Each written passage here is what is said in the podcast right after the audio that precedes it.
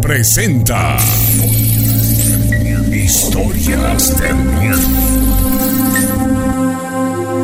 Con la rana y el pavo.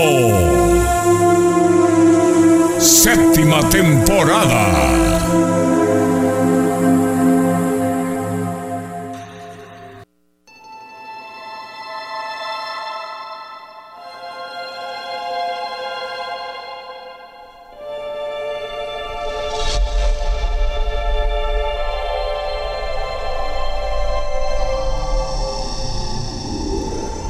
Señoras y señores, gusto en saludarles en esta noche de miércoles. Estamos ya iniciando una más eh, de las emisiones de las historias de miedo con la rana y el pavo en esta la séptima temporada de este programa. Gracias a toda la gente que ya está conectada con nosotros a través de las plataformas de YouTube y de Facebook. Gracias a los que nos están escuchando en Spotify en la grabación posterior. Bueno, también el agradecimiento. Y bueno, estamos gustosamente saludándoles desde el Patrón FM en la ciudad de Córdoba, Veracruz, México, para iniciar con ese recorrido que esperamos resulte espeluznante el día de hoy. Fíjate que algo que me llama mucho la atención y que les quiero agradecer es que en, lo que es la plataforma de Spotify es un auditorio completamente eh, adverso, diferente al que tenemos en Facebook y YouTube y, sin embargo, eh, a lo largo de la temporada pasada y esta, que son las que se suman, este, ya estamos casi por llegar a los 150 mil este, reproducciones de los diferentes programas, o sea, a 150 mil espectadores.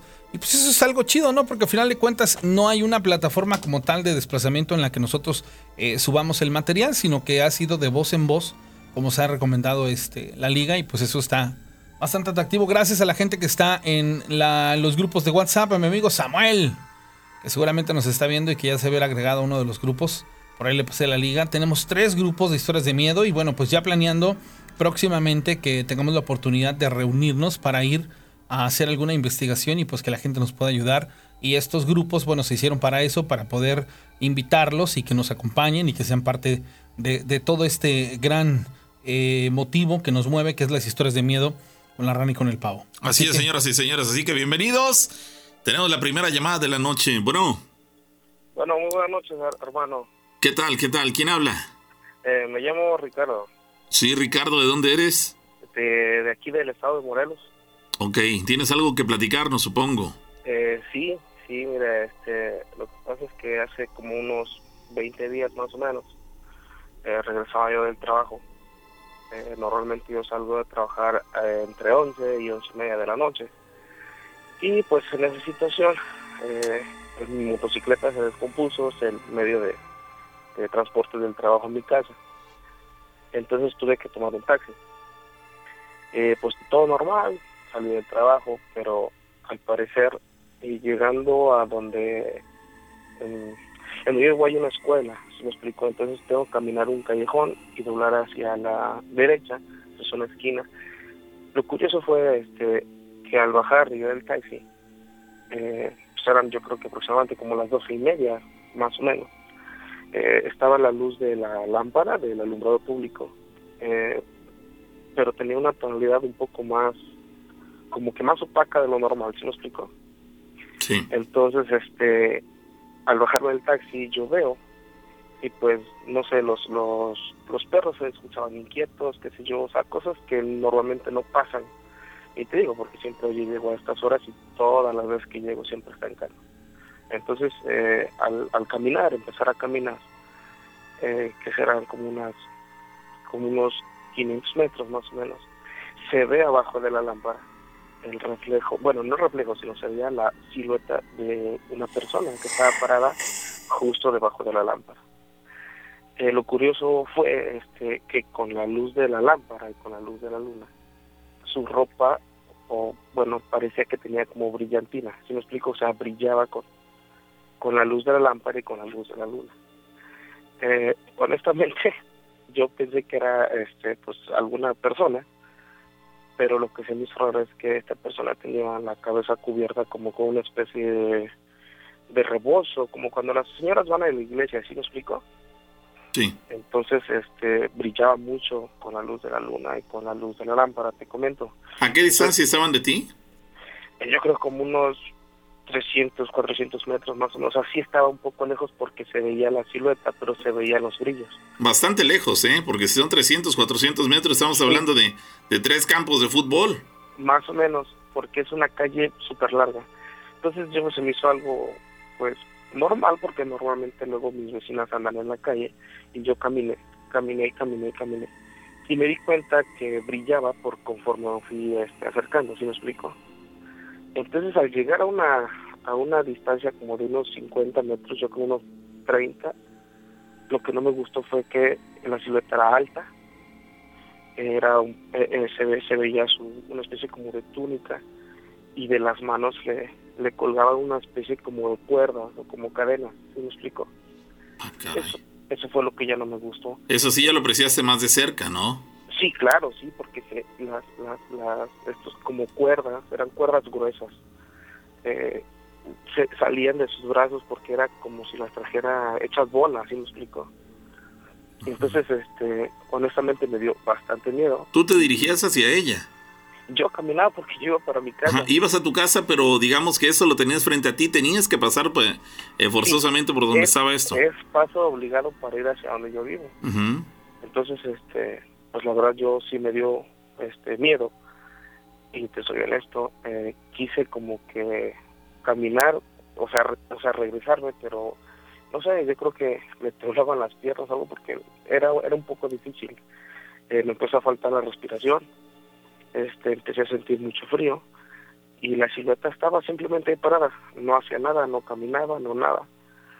Pero sí se me sí se me se me afiguraba como que se acercaba a mí, pero en realidad no, porque el que se hacía para atrás era yo, pero muy despacio, ¿sí me explico? Eh, la situación se puso peor cuando yo escuché, escuchaba que me decían, me decían, ven, ven, pero en un tono muy despacio, entonces honestamente me puse a, a rezar lo que en ese momento se me vino a la mente. Y fue como, pues más o menos empecé a, a poder tener un poco más de control en, en mis movimientos.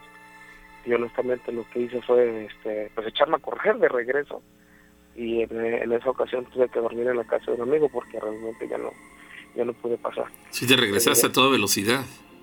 Eh, sí, yo me regresé, o sea, ya no pasé por ahí, ya no regresé en toda la noche. Te comento, me quedé a dormir en la casa de un, de un amigo que es vecino precisamente de aquí mismo. ¿Y llegaste? ¿Qué le tocaste? ¿Le hablaste por teléfono? ¿Qué le dijiste? Eh, llegué, le toqué eh, a su puerta. Lo bueno es que solamente iba con uno de sus hermanos Ajá. y este le platiqué la situación y, y este me dijo pues que, pues, que estaba como loco, ¿no? Me dijo, no, o sea, eso no existe, ¿no? Y bueno, eso fue en, en, en la noche. Pero vio que llegaste mal, ¿no? Pues sí, es que lo que pasa es que él dice que yo venía como sudando, pero en realidad quiero pensar que fue porque corrí, corrí demasiado. Entonces, este, pues yo le comenté y pues quedó como que en un estás loco, ¿no? Eh, lo curioso fue que al siguiente día, en la mañana, este, pues me tuve que levantar temprano porque yo entré a trabajar a las 10. Me tuve que levantar como a las ocho y media y me fui a, a mi casa, a, a, a la izquierda para irme a trabajar, a trabajar. Y este, en el camino hacia el trabajo, este, su, su hermano me platicó que pues él también había visto algo similar, porque por ahí hay un campo deportivo, hay un campo de fútbol. Y dice que en alguna ocasión él vio algo similar también a lo lejos, pero él nos acercó. Entonces, eh, pues ya platicando ese tipo de cosas, pues quiero pensar que lo que yo presencié, pues no sé, tal vez era la muerte, qué sé yo. Sí, es. Este, No, no eh, tuviste oportunidad de ver eh, mayores detalles así de demasiado cerca, pero sí lo tuviste a unos 50 metros, digamos, más o menos, ¿no? Sí, sí, más o menos. A una cuadra de distancia. Pues sí, sí, lo que pasa es que también, este, pues yo en esa ocasión, eh, digo, se descompuso mi, mi motocicleta y pues yo tengo que, que entrar caminando porque me vine en conjunto junto con unos este, compañeros también que pues no tienen que venir, entonces tenían que ir, seguirse derecho. Eh, la situación aquí es que no sé por qué, no se me ocurrió, este, pues no sé, hacer otra cosa, no sé, a lo mejor regresarme o, o no sé. La verdad fue algo muy, muy extraño, te vuelvo a repetir, me dio bastante miedo. No pude ver de cerca qué era porque en realidad no. Y este, lo que a lo que yo creo es que pues, eh, pues, tal vez era la muerte, quiero pensar, pero honestamente fue algo muy, muy extraño, te Di- digo. O sea, Dices que era una figura bastante alta. Sí, era alta. Era ¿Qué tan alta? Pues yo creo como unos dos metros más o menos. Como un Slenderman, algo así. ¿Cómo? Es que el Slenderman es todavía mucho más alto, de 3, 4 metros, una figura humanoide así un tanto extraña. ¿Sí, sí conoces al Slenderman del que hace mención la rana? Eh, no, no, honestamente no. Lo que pasa es que es una descripción de lo que tú das, pero un poquito más. Pero es que, es que en ese caso él vio, era, lo, te dio la impresión que era una figura femenina, ¿no? Ah, exactamente, sí, porque te comento, o sea, tenía en su cabeza una especie como de como de rebozo, bueno, aquí le llaman rebozo a lo que se ponen las señoras grandes cuando entran a la iglesia. Sí, sí, sí, también lo... Sí, entonces eh, de sus brazos tenía una especie como de túnica, pero tenía muchos brillos, o sea, estaba, eh, la tela era muy bonita, era muy preciosa la tela porque brillaba mucho. Era, era como, como color eh, negro o azul marino, no sé, pero era una, era una tela muy bonita. y, y lo que no me gustó fue que pues de sus brazos te vuelvo a comentar, eh, se le caían de los brazos como, como cuerdas. O sea, no sé si me voy a explicar. ¿Si eran cuerdas o cadenas? Es que se veían gruesas. era, era una especie como de lazo, como cadena, no sé, porque se, se veían las curvas, ¿sí me explico? O sea, no eran trozos, era como una cuerda completa, pero se le salían los, los pedazos, las curvas y arrastraban en el suelo. Y la estaba abrazando. Entonces sí fue algo así como que súper extraño. O sea, pues soy honesto, nunca en la vida había pasado absolutamente nada de eso. ¿Has visto una figura en las películas, en alguna imagen en internet? ¿Has visto una figura que más o menos se le parezca a esto que tú viste? Pues eh, eh, soy honesto, sí este, me metí a, a, internet a, buscar imágenes de pues de la, lo que le llaman la gente la Santa Muerte y pues más o menos la silueta y el, y el la vestimenta es muy parecida a lo que yo vi, porque pues soy honesto, no le vi ni la cara, no le vi este manos, no le vi pies, no le vi nada. Solamente fue la silueta completamente oscuro y, y, lo que tenía en, las, en, en los brazos, supongo, y el, el, el cómo iba vestida, el atuendo. Entonces, este, te platico, o sea, nunca en la vida había pasado nada así, nunca escuché nada, no he visto nunca nada hasta esta ocasión que me tocó y pues la verdad sí es algo muy o fue algo muy fuerte para mí. ¿Tú, ¿Tú crees en lo paranormal? Te soy honesto, no, no, no era así como que un 100%, pero sí estaba yo o estoy abierto a la posibilidad de que todo puede pasar, ¿no? Sí, sí, sí. Sí, es que lo que ocurre es que hay personas que, que se cierran a la idea de que esto pueda suceder y completamente cerrados y no es sino hasta que les ocurre algo que ya abren la posibilidad y dices, caramba, pues creo que sí es verdad. Sí, sí, claro, o sea, te digo, o sea, no estaba completamente convencido, pero estoy abierto a la posibilidad de que pasen cosas. Debo repetir, nunca había pasado, pero para mí eso sí fue algo muy extraño. Pues sí, que... Y de ahora, ah, bueno, de, de, esa ocasión para acá, pues cuando entro y paso por ese lugar bajo esa lámpara, en esa esquina, el ambiente se siente como que muy tenso, muy pesado. No sé si es porque me espanté o porque realmente hay algo ahí que pues Sí, porque sigue, sigue siendo tu, tu paso obligado, ¿no? Sí, Ese día porque ibas a pie, pero regularmente aunque vayas en motocicleta, de todas maneras tienes que pasar por ahí. Sí, sí, tengo que pasar y es una, es una esquina como de unos, eh, ¿qué será? Como de unos 70, 80 metros. Es una casa, pues, es, un, es como una, es una finca, si me explico, es una casa grande pues tengo que pasar forzosamente por ahí porque no hay otra entrada. Pues vete, pues vete protegido, amigo. Pues vete protegido porque esa vez la contaste y saliste bien librado dentro de todo. Y, pero no sabes eh, si se pudiera llegar a presentar una segunda ocasión y qué tan fuerte o débil podría ser para, para soportarlo. Entonces vete protegido, jálate un escapulario bendecido, este, apréndete la... O si puedes, mejor evítalo. Pero es que dices que es paso obligado, no tienes otra manera de... por ahí. Sí, no, no puede evitarlo. Pero tiene que haber una razón por la cual lo, lo busca, o sea... Así como lo cuenta, dices, algo pues Sí, sí, digo, no estaría por demás. pero, pero dice que, que, la otra persona, el, el hermano de su amigo, hace algunos años también vio algo similar en ese tramo. Entonces pareciera que no es algo exclusivo contra ti, sino algo que, que, se manifiesta en ese lugar, independientemente de quién, tenga que, experimentarlo. Vete preparado, digo, la sugerencia es esa, ya que no puedes evitar pasar por ahí, vete preparado, si ya te sabes oraciones eh, poderosas como la Magnífica, el Salmo 91, y si no te lo sabes, no sería mala idea que te lo aprendieras de memoria, y este, conforme, desde que te sales de tu empresa, caramba, a lo mejor sería exagerar, pero vete ya llevándolos en mente y, preparado para, para cualquier ese momento de, de desaventura. Pero bueno, ahí queda, amigo. Muchas gracias por la llamada.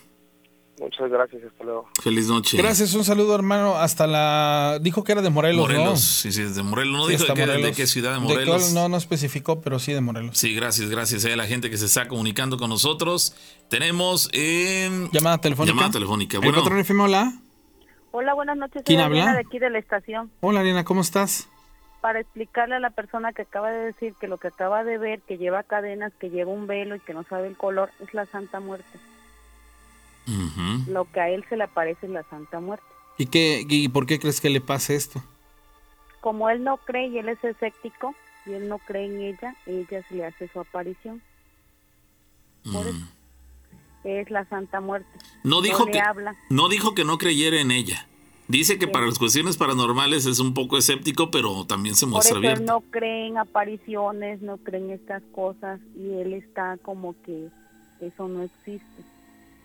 No dije que no creyera en la Santa Muerte. A lo que él explicó lo estuve yo escuchando y es su comentario. Es la Santa Muerte la que él está mirando y no le va a hacer nada.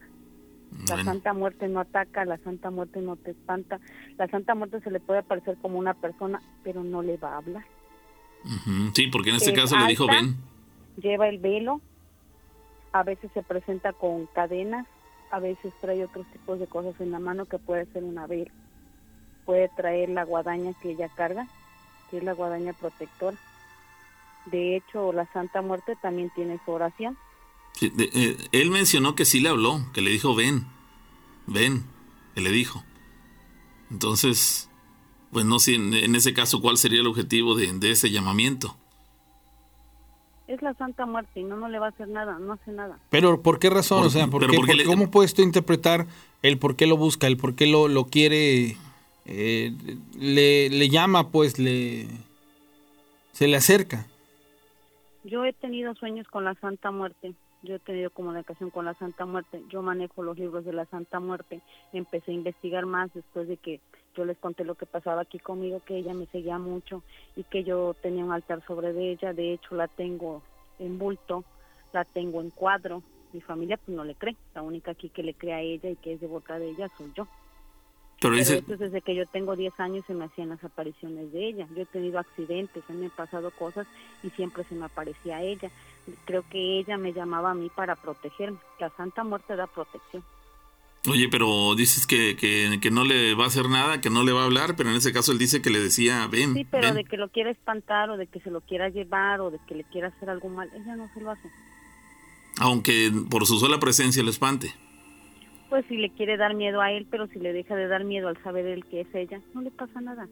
Bueno, No ok, le es hace que nada. seguramente la... la, la A lo el- mejor él, en No. su pensar o la santa quiera que ella, o sea, que crea en él o que él se acerque a ella, es lo único que a lo mejor ella de querer. bueno, Pero no, no lo pierde, no le hace nada. De hecho, ella es inofensiva al lado de los trolls, de los duendes, de los seres que sí, porque hay seres de luz, seres de oscuridad, seres que son buenos. Ella no es mala. bueno, En Ahí nombre, en ahora sí que ella tiene esta oración de protección que mucha gente le dice, no, pues es que esos son para los malos, para la gente mala, que hay mucha gente que por la iglesia pues no le tiene fe a ella. Y pues es creíble, ¿no? A nadie se lo obliga. Es como si te dijera, tío, oye, vas a creerle. Tienes que creerle. Tú dices, no, no le creo, no le que tengo nacer. fe. Y no. Pero Bueno, no, no le hace nada, no le pasa nada. De hecho, como la describe él, es exactamente es ella. bueno, pues ahí queda. ahí, ahí le está solucionado su pensar que qué era. Ya como la describe él, exactamente así es ella. Bueno, ya queda. Gracias. Sale, hasta luego. Feliz noche. Bueno, pues ahí está la gente Una participando. explicación, ¿no? Sí, una explicación de alguien que sabe de, del Que, tema. que, que a final de cuentas, este, aquí mucha interpretación, o un poco más asertividad puede ser el, el hecho de que esta persona a la que le pasa, que haga una remembranza con esta información y diga, bueno, a ver, ¿por qué pudiera ser? ¿Cómo me ha acercado a ella? ¿Quién se ha acercado a mí con ella? ¿Qué, qué pudiera pasar, no? Tal vez también podrías este, buscar respuestas. Hay llamada telefónica, el patrón FM, hola. Sí, bueno, Buenas noches, este, Pablo. ¿Sí? Este, eh, no sé si le diera la oportunidad de contar una pequeña historia. sí, adelante, adelante. se escucha un poco raro tu, tu voz, a ver si pudieras hablarnos un poquito más fuerte. A ver. Bueno. Bueno. Ya se fue, creo. Bueno. Ahí estás, amigo. No, creo que había un problema en la comunicación desde el principio y después se, se empeoró el asunto. Pero bueno, ahí está la posibilidad para que se comuniquen con nosotros, señores. El teléfono en la cabina para la llamada telefónica es el 271 7175 945.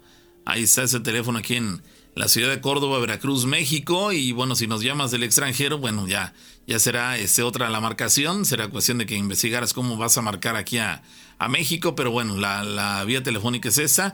Y por supuesto que agradecemos a la gente que se está comunicando con nosotros a través del chat del Facebook y del chat en YouTube. Nos dice por acá una chica, eh, buenas noches, lo que les voy a contar ocurrió en Atoyac, Veracruz en una población aquí cercana a la ciudad de Córdoba hace 12 años, cuando yo era una niña.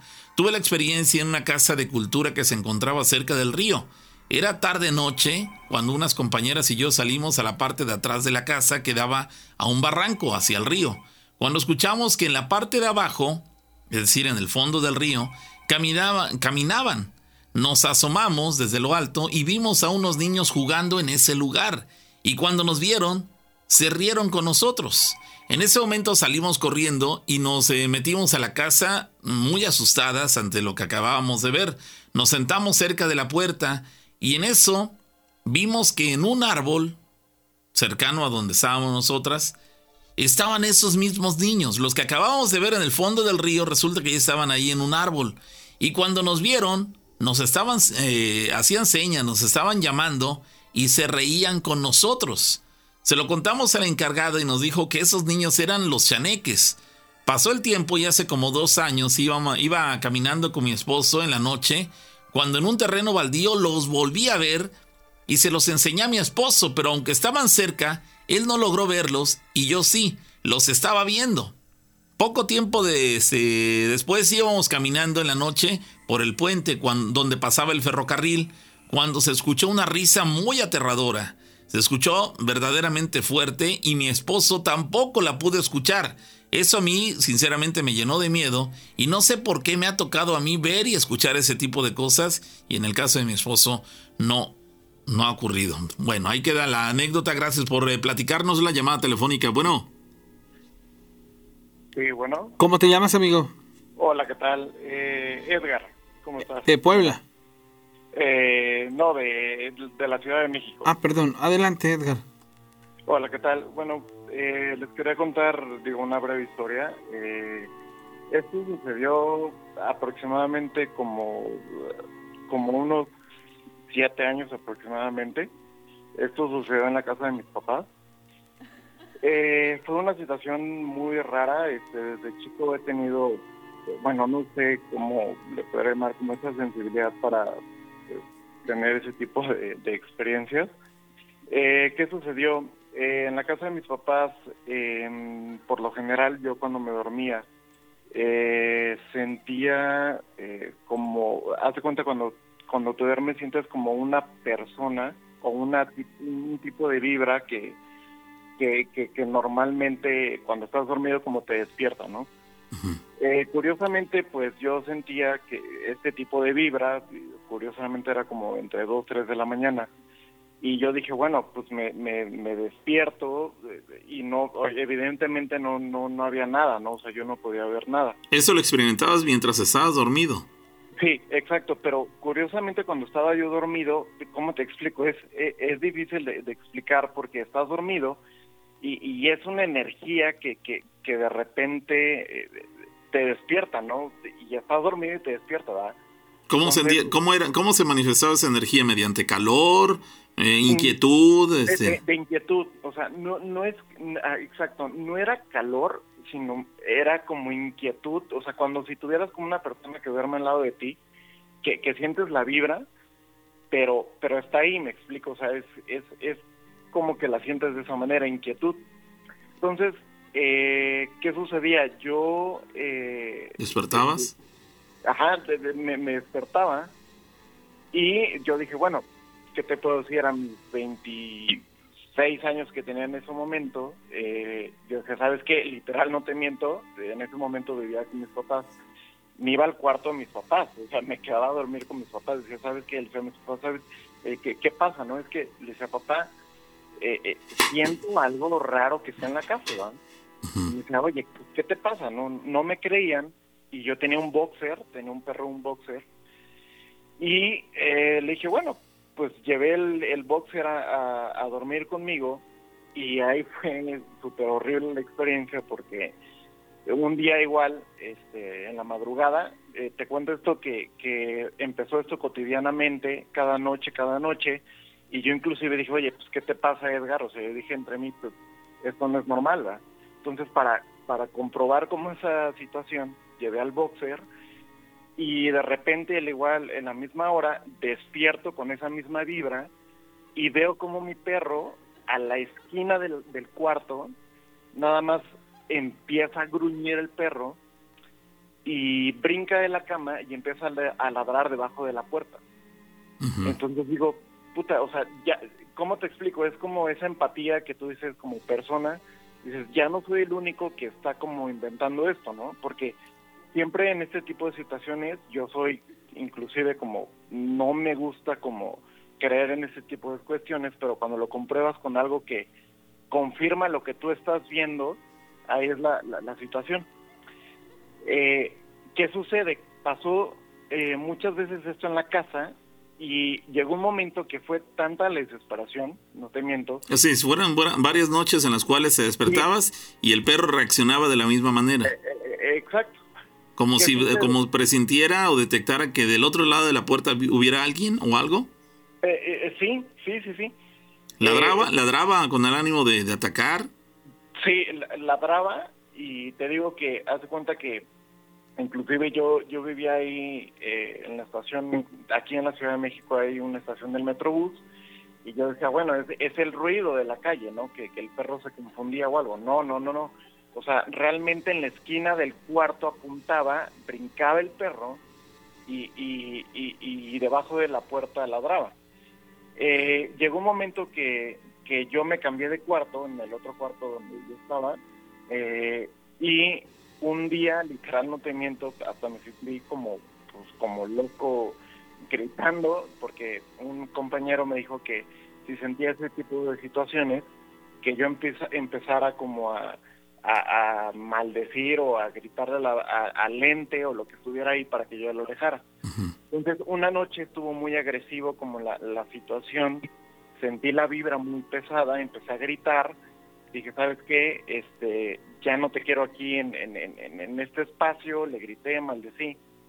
Y cuando me dormí, no te miento, soñé que me levantaba, eh, eh, eh, o como mi día cotidiano, me iba al cuarto del baño, como mi rutina cotidiana, que me metía yo a la, a la cortina del baño para bañarme, y abría la cortina y había una niña. ¿Eso lo soñaste o lo viste? No, lo soñé, lo soñé, lo soñé. O sea, dentro de mi sueño.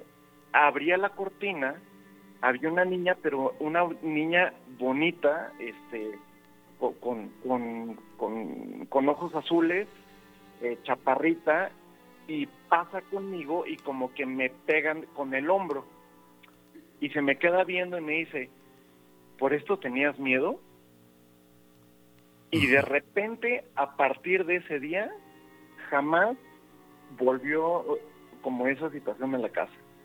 Pero como que me enfrentó, eh, eso lo que existía en la casa, no sé qué era lo que había en la casa, pero... Que se te manifestó en el sueño.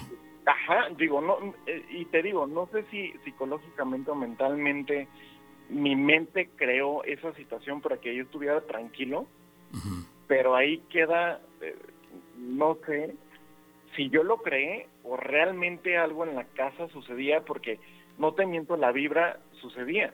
Inclusive una vez ahí en la misma casa con mi hermana, nosotros vivimos con mi abuelita y una vez escuchamos como una persona giraba en las escaleras. Mi hermana dormía en un cuarto y yo dormía en otro cuarto. Y de repente escuchamos cómo rodaba alguien en las escaleras y mi hermana y yo salimos, no te miento, al mismo tiempo. Como si alguien cayera. Ajá, sí, sí, cayendo. Y, y de repente nos levantamos y dijimos, puta, mi abuelita. Entonces dijimos, y eviden- y evidentemente bajamos las escaleras, dijimos, ya, ya, ya le pasó algo a mi abuelita. Y, y bajamos las escaleras, no había nadie. Fuimos al comedor, no había nadie. y subimos otra vez al cuarto con mis papás, oigan, ¿estás, ¿están bien? Sí, ¿qué pasó? Dijo, no, nada. Fuimos a mi abuelita y mi abuelita estaba dormido, entonces mi hermana y yo nos quedamos viendo y decimos, "Oye, ¿qué pasó? Porque Sí, no, escuchamos sí. literal rodando a alguien en las escaleras. Fue muy claro para los dos que, que alguien iba cayendo, ¿no? Sí, sí, sí, sí. Y, y, y la casa está aislada del ruido, o sea, no es de que fuera del vecino, no, no hay departamento al lado, no hay nadie arriba. No hay forma de equivocarse. Pero ¿no? sí, sí, No, exacto. no, no, no. A- Además de que me llama la atención que en ese caso lo escucharon muy claramente tú y tu hermana, pero por lo visto tus papás no. Ajá, exacto. O sea, mi hermana y yo, uno, uno independientemente de, lo, de un cuarto y de otro. Eh, o sea, la coincidencia fue exacta porque si tú vives con tu abuelita, pues evidentemente lo primero que reaccionas es, pues voy a ver si pasó algo, ¿no? Eh, y, y- fue, eh, te digo, o sea, me han pasado este eh, tipo de cosas en la casa porque pues yo sentía la vibra y cuando yo bloqueé como ese sentimiento de, de ya no querer eh, Seguir pasando por lo mismo. Exactamente bloqueé todo esto yo yo personalmente y digo no sé si te puedo decir como afortunadamente o desafortunadamente pero ya no vivo eso ¿ah? Pero fue a partir de que tuviste esta, digamos, revelación en tu sueño de la niña. Exacto, exacto. Fue, fue de la niña y hasta me sentí, ¿cómo te explico? Como avergonzado de que la niña me enfrentó y me dijo, ¿por esto tienes miedo? Como diciendo, por mí, yo, yo soy la que te ha causado todo esto. Ajá, exacto, pero pues he escuchado que dicen que los demonios se manifiestan en niños, y no, no sé la verdad, ¿no? Pero de esta manera se, se manifestó y sí Pero, como- pero un demonio no se estuviera manifestado tal vez para eso. Es más, un demonio ni siquiera te hubiera este, hablado. No, no te hubiera dado una explicación, no, sí, básicamente piensa lo que quieras, yo aquí Sí, estoy. o sea, ya son, no. además son cosas muy, muy diferentes. Te hubiera agredido. Pero Aquí sí. era realmente, mira, yo creo- yo lo, po- lo, lo mucho poco que puedo así como que hilar entre todo lo que tú me dices, el, el- el- la mente, el cerebro es muy inteligente y a veces el confort que nos va a generar con, con un proceso mental en el que nos deje tranquilos basado en que creó una, una o tal cosa, pues bueno, e- esa es una cosa, lo otro ya es eh, una, una vivencia como tal. A veces nosotros las correlacionamos porque, vuelvo a insistir, a veces entre nuestra facultad que tenemos de ver las cosas y entenderlas se nos complica. O sea, yo, yo, yo opino y pienso que, que no debe ser fácil enfrentarte a una situación así, vivirla, eh, de alguna u otra manera estar ahí y decir, ¿qué onda? ¿Si es verdad o no? Sí. O yo me lo estoy imaginando. Sí, O mi, o mi sí. mente me está traicionando. O sea, a eso es a lo que voy, ¿no? Entonces, este... Él, él mismo se lo llegó a cuestionar, Sí, por- claro. precisamente por eso llegó al perro, dices, a ver, que alguien más esté pero, conmigo, ¿no? pero ahí te va. El problema es que a veces nosotros optamos por cosas que no nos van a delimitar un- una, una situación real. El perro no siempre va a actuar en cuanto ve a un, por ejemplo, un perro, a- cuando hay en el cuarto un demonio, no siempre se le manifiesta y no siempre el perro va a aullar o va a ladrar. Entonces eso complica, ¿no? Porque dices tú, a lo mejor yo lo hice con la finalidad de, pues, darme cuenta si había algo malo. Pero en el caso de él No. sí sirvió, sí aplicó. Porque, Sí, sí, sí. ¿Por qué? Porque entonces, vuelvo a insistir, no es un demonio. Era, ahí, ahí volvemos a, a- a decir lo que estamos hablando. La niña esa que se le aparece, realmente son almitas, algo que, que por ahí usted agarró, jaló, y este, a nivel energía se le hizo presente, y, y se quedó con usted hasta que pudo usted de- deshacerse de él. Sí, Literal. Y, y- concluyo con esto. Este, hace poco eh, se quedó una tía de Guadalajara que vino a la casa y se me acerca conmigo y me dice, oye Edgar, eh, ¿has tú sentido cosas raras en tu casa? Y le digo, ¿qué pasó tía? Me dice, es que inclusive ni siquiera le contó a mis papás, me, me, me, me tomó de un momento privado y me dijo, eh, es que sabes que iba yo saliendo del cuarto al baño y en las escaleras prendí eh, eh, un poquito la luz, la apagué y de repente vi la sombra clarita de un hombre que estaba sentado con la imagen como si estuviera pensando. O sea, haz de cuenta como el- un hombre así sentado, como si estuviera pensando. Sí, con la mano recargada sobre la sobre el, el mentón, ¿no? Ajá, exacto, exactamente. Entonces, eh, me dice mi tía, Edgar, ¿te había pasado algo antes? Y yo, sin contarle a mi tía, ¿eh? No te miento. O sea, sin contarle a mi tía, me contó, se me hizo, eh, es que vi un hombre sentado, entonces digo, ¿cómo, cómo es posible? Ah, perdón, y, y había otra señora de limpieza que trabajaba con nosotros que bajó las escaleras y vio otra señora que estaba rezando. E- e- Entonces, ¿cómo es posible que se manifiesta esto con la niña, con un señor sentado y una señora rezando? Y no es, y no, no nos han hecho nada malo en la casa. Pero entonces mi pregunta es, eh, ¿cómo este ente o qué energía se presenta en la casa de diferentes maneras? Y, no es mentira, o sea, ya van tres personas que confirman lo mismo y, y el perro que ve, que siente algo, ¿verdad? Entonces, es, es, es algo raro que no sé cómo manifiesta o este ente que diferentes personas observan una imagen diferente. Sí, son, pareciera que son diferentes entes. Ajá. No solamente uno, son diferentes. Tú, en, tu, en, en tu caso, pareciera que lo que te estaba molestando era una niña. En el caso de, de ese, bueno, el sonido que escucharon mutuamente eh, tu hermana y tú, ese, el tema de este señor pensante, el hombre pensante, digámoslo así, eh, la señora que estaba rezando, entonces pareciera que son diferentes manifestaciones. De que ocurre algo en tu casa, eso queda más que claro, son muchas, caramba, se le cortó la comunicación al, al amigo de la Ciudad de México, pero bueno, son muchas manifestaciones diferentes cada una de ellas, pero siempre este, dejando en claro que en ese lugar definitivamente ocurren cosas paranormales. Seguimos, señores, llamada telefónica, bueno...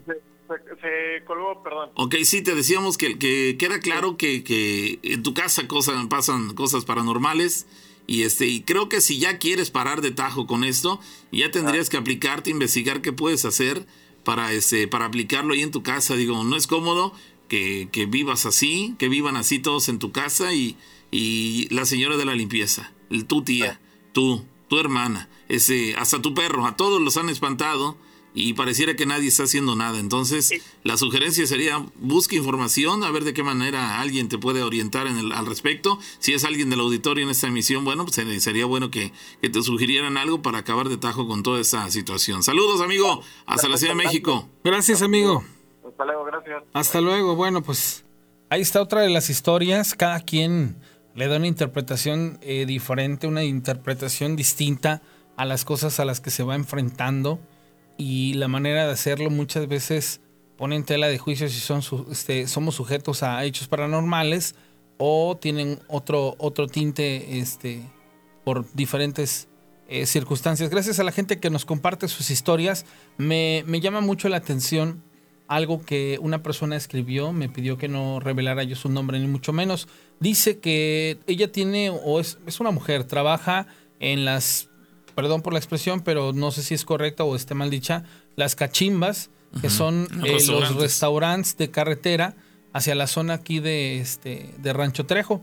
Dice que esta persona estuvo trabajando ahí en uno de esos lugares por algunos meses, en, en alguno de esos tantos lugares, y que alguna vez conoció a un trailero que siempre resultó ser buena persona o muy amable con ella, y que aparte de dejarle propina, este, era de plática agradable, y que le llamó mucho la atención porque esa persona, a esta persona, a la, mujer que trabajaba ahí, le, le parecía una persona agradable, ¿no? Dice, eh, como tal, un- una amistad, ¿no?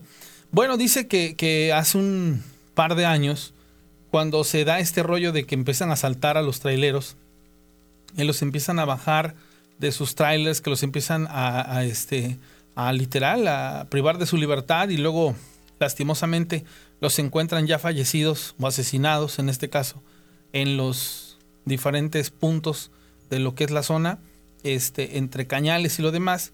Dice que ella, que, que un- una vez le tocó trabajar de, noche madrugada, tarde noche madrugada, y esta persona venía con rumbo a la ciudad de Veracruz, venía bajando de, de, este, de México, de Puebla, algo así. La situación está que se estacionó, se bajó, hola mija, voy a cenar, sí, cómo no. Y este, cenaron, bueno, más bien él cenó, y este, estaban platicando, dice, fíjate que me ha tocado que ahí en las cumbres, este, nos han querido este, quitar el, el, tráiler, pero pues bueno, la verdad es que vengo todo este, pues a- alerta, ¿no? Ahorita si no puedo este, relajarme, tengo que venir bien para este, para poder este, sortear esas eventualidades. No me digas, sí, pues sí, tú crees, pero pues bueno, esperemos en Dios y no pase nada. La situación está que al poco tiempo esa misma persona vuelve a llegar a ese restaurante, pero en esa ocasión le tocó trabajar a ella y a otra persona nada más. Y esa persona se sienta a platicar, no, mija, ¿qué crees? Fíjate que ahí en tal lugar, este, de plano sí nos, nos, nos iban a quitar el trailer, pero pues gracias a Dios, este, no, no frené y no lo hicieron, pero pues me, me llamó la atención porque estos tipos nos siguieron hasta Fortín, dice, ahí en Fortín se quedaron, dice, pero nos siguieron todo el camino, dice, y pues estamos temerosos de que algo nos pase. Yo ya avisé, ya reporté en, en su en su base lo que pudiera pasar, pero pues no estoy eh, seguro de, ni nada garantiza pues que yo no me vaya a pasar, llegue con bien. Bueno, la cuestión está que ese día le dice, le dice eso a la chica y, pasa, pasa, no sé, 20 días, 30 días y la chica lo deja de ver. Se le hace extraño, pero también dice, híjole, a ver si no le pasó nada al, al señor. Y resulta que ese día que esta niña lo pensó, que esta, esta, esta mujer lo, lo, trajo a su mente, se estaciona el tráiler, se baja este señor. No, ella dice que, que, ella no vio el tráiler, pero dice, él llegó, dice, se ha de haber estacionado, se estacionó, bajó, y dice, ¿qué huele, mija? Ay, dice, fíjese usted, estaba yo pensando en usted, cómo está bien. No, dice, ¿qué crees que nos pasó? Dice, aquí adelantito, dice, a tantos kilómetros, dice, no, allá me estaban esperando, dice me quitaron el tráiler, me amagaron, me llevaron ahí este en medio de un cañal, dice, y pues ya cuando desperté ya era de día, ¿no? Así dijo esta persona. Ay, no me diga, ¿por dónde? No, pues en tal lugar. Vale.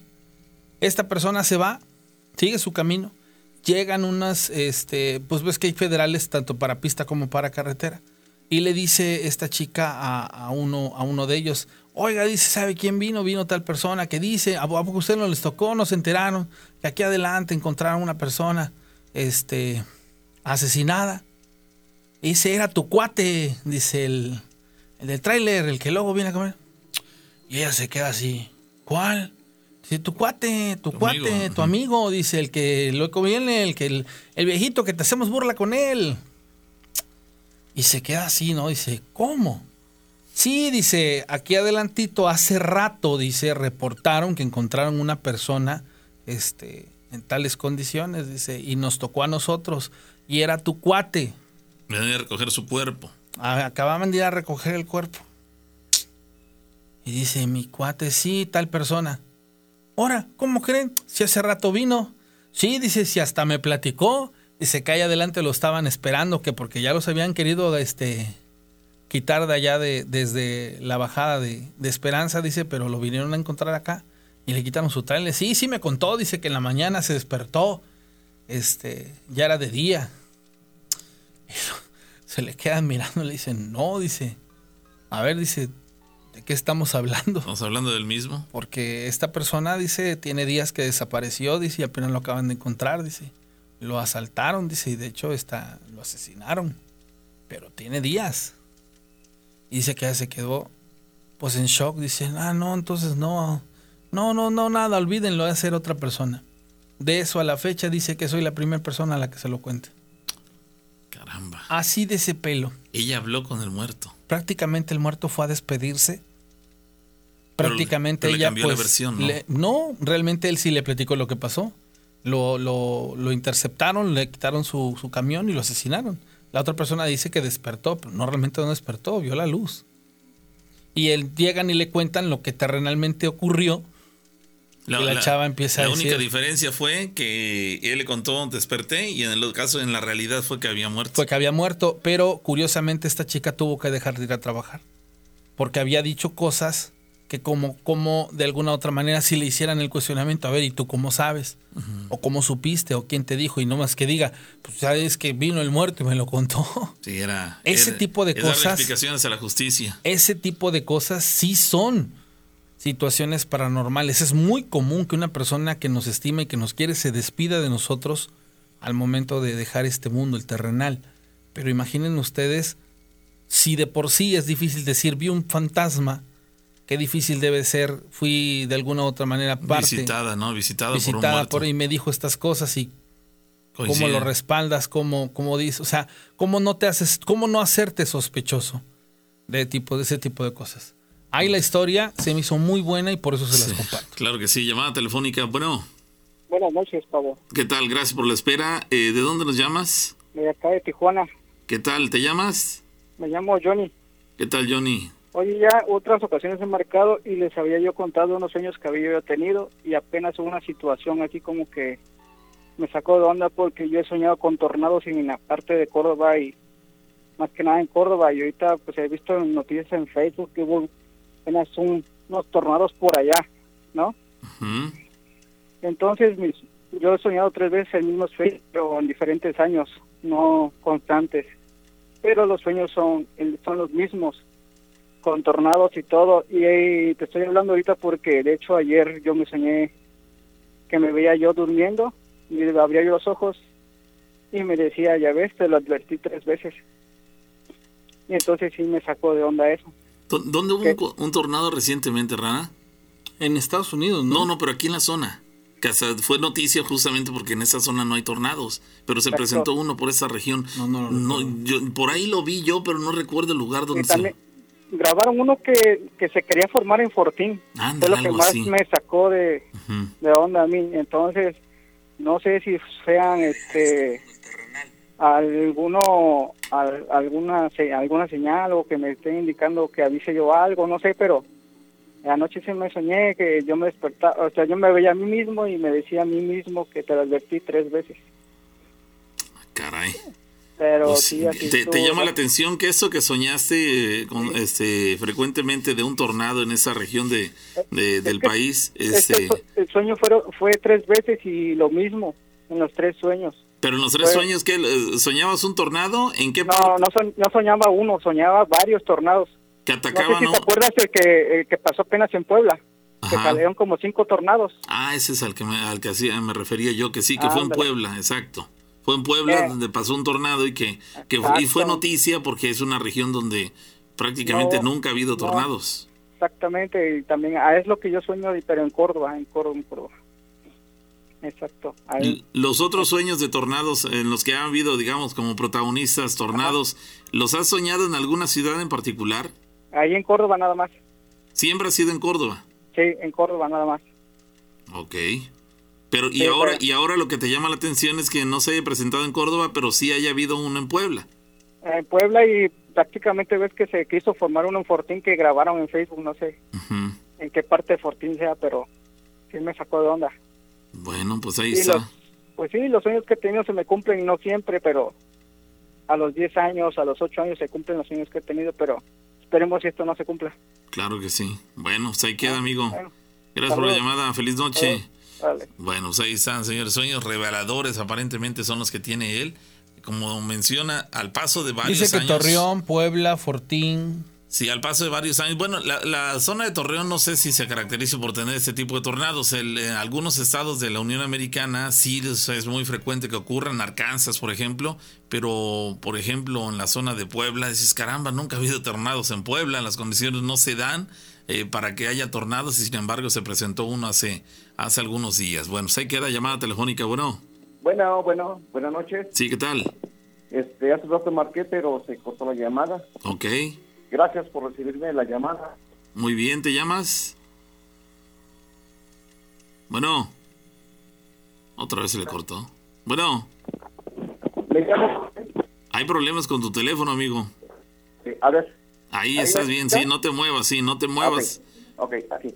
¿De, Este, de dónde, de dónde nos llamas? Yo te estoy aquí en Orizaba. ¿De dónde? De Orizaba. Orizaba. ¿Te llamas? Sí. Yo me llamo José, pero soy de, de Puebla.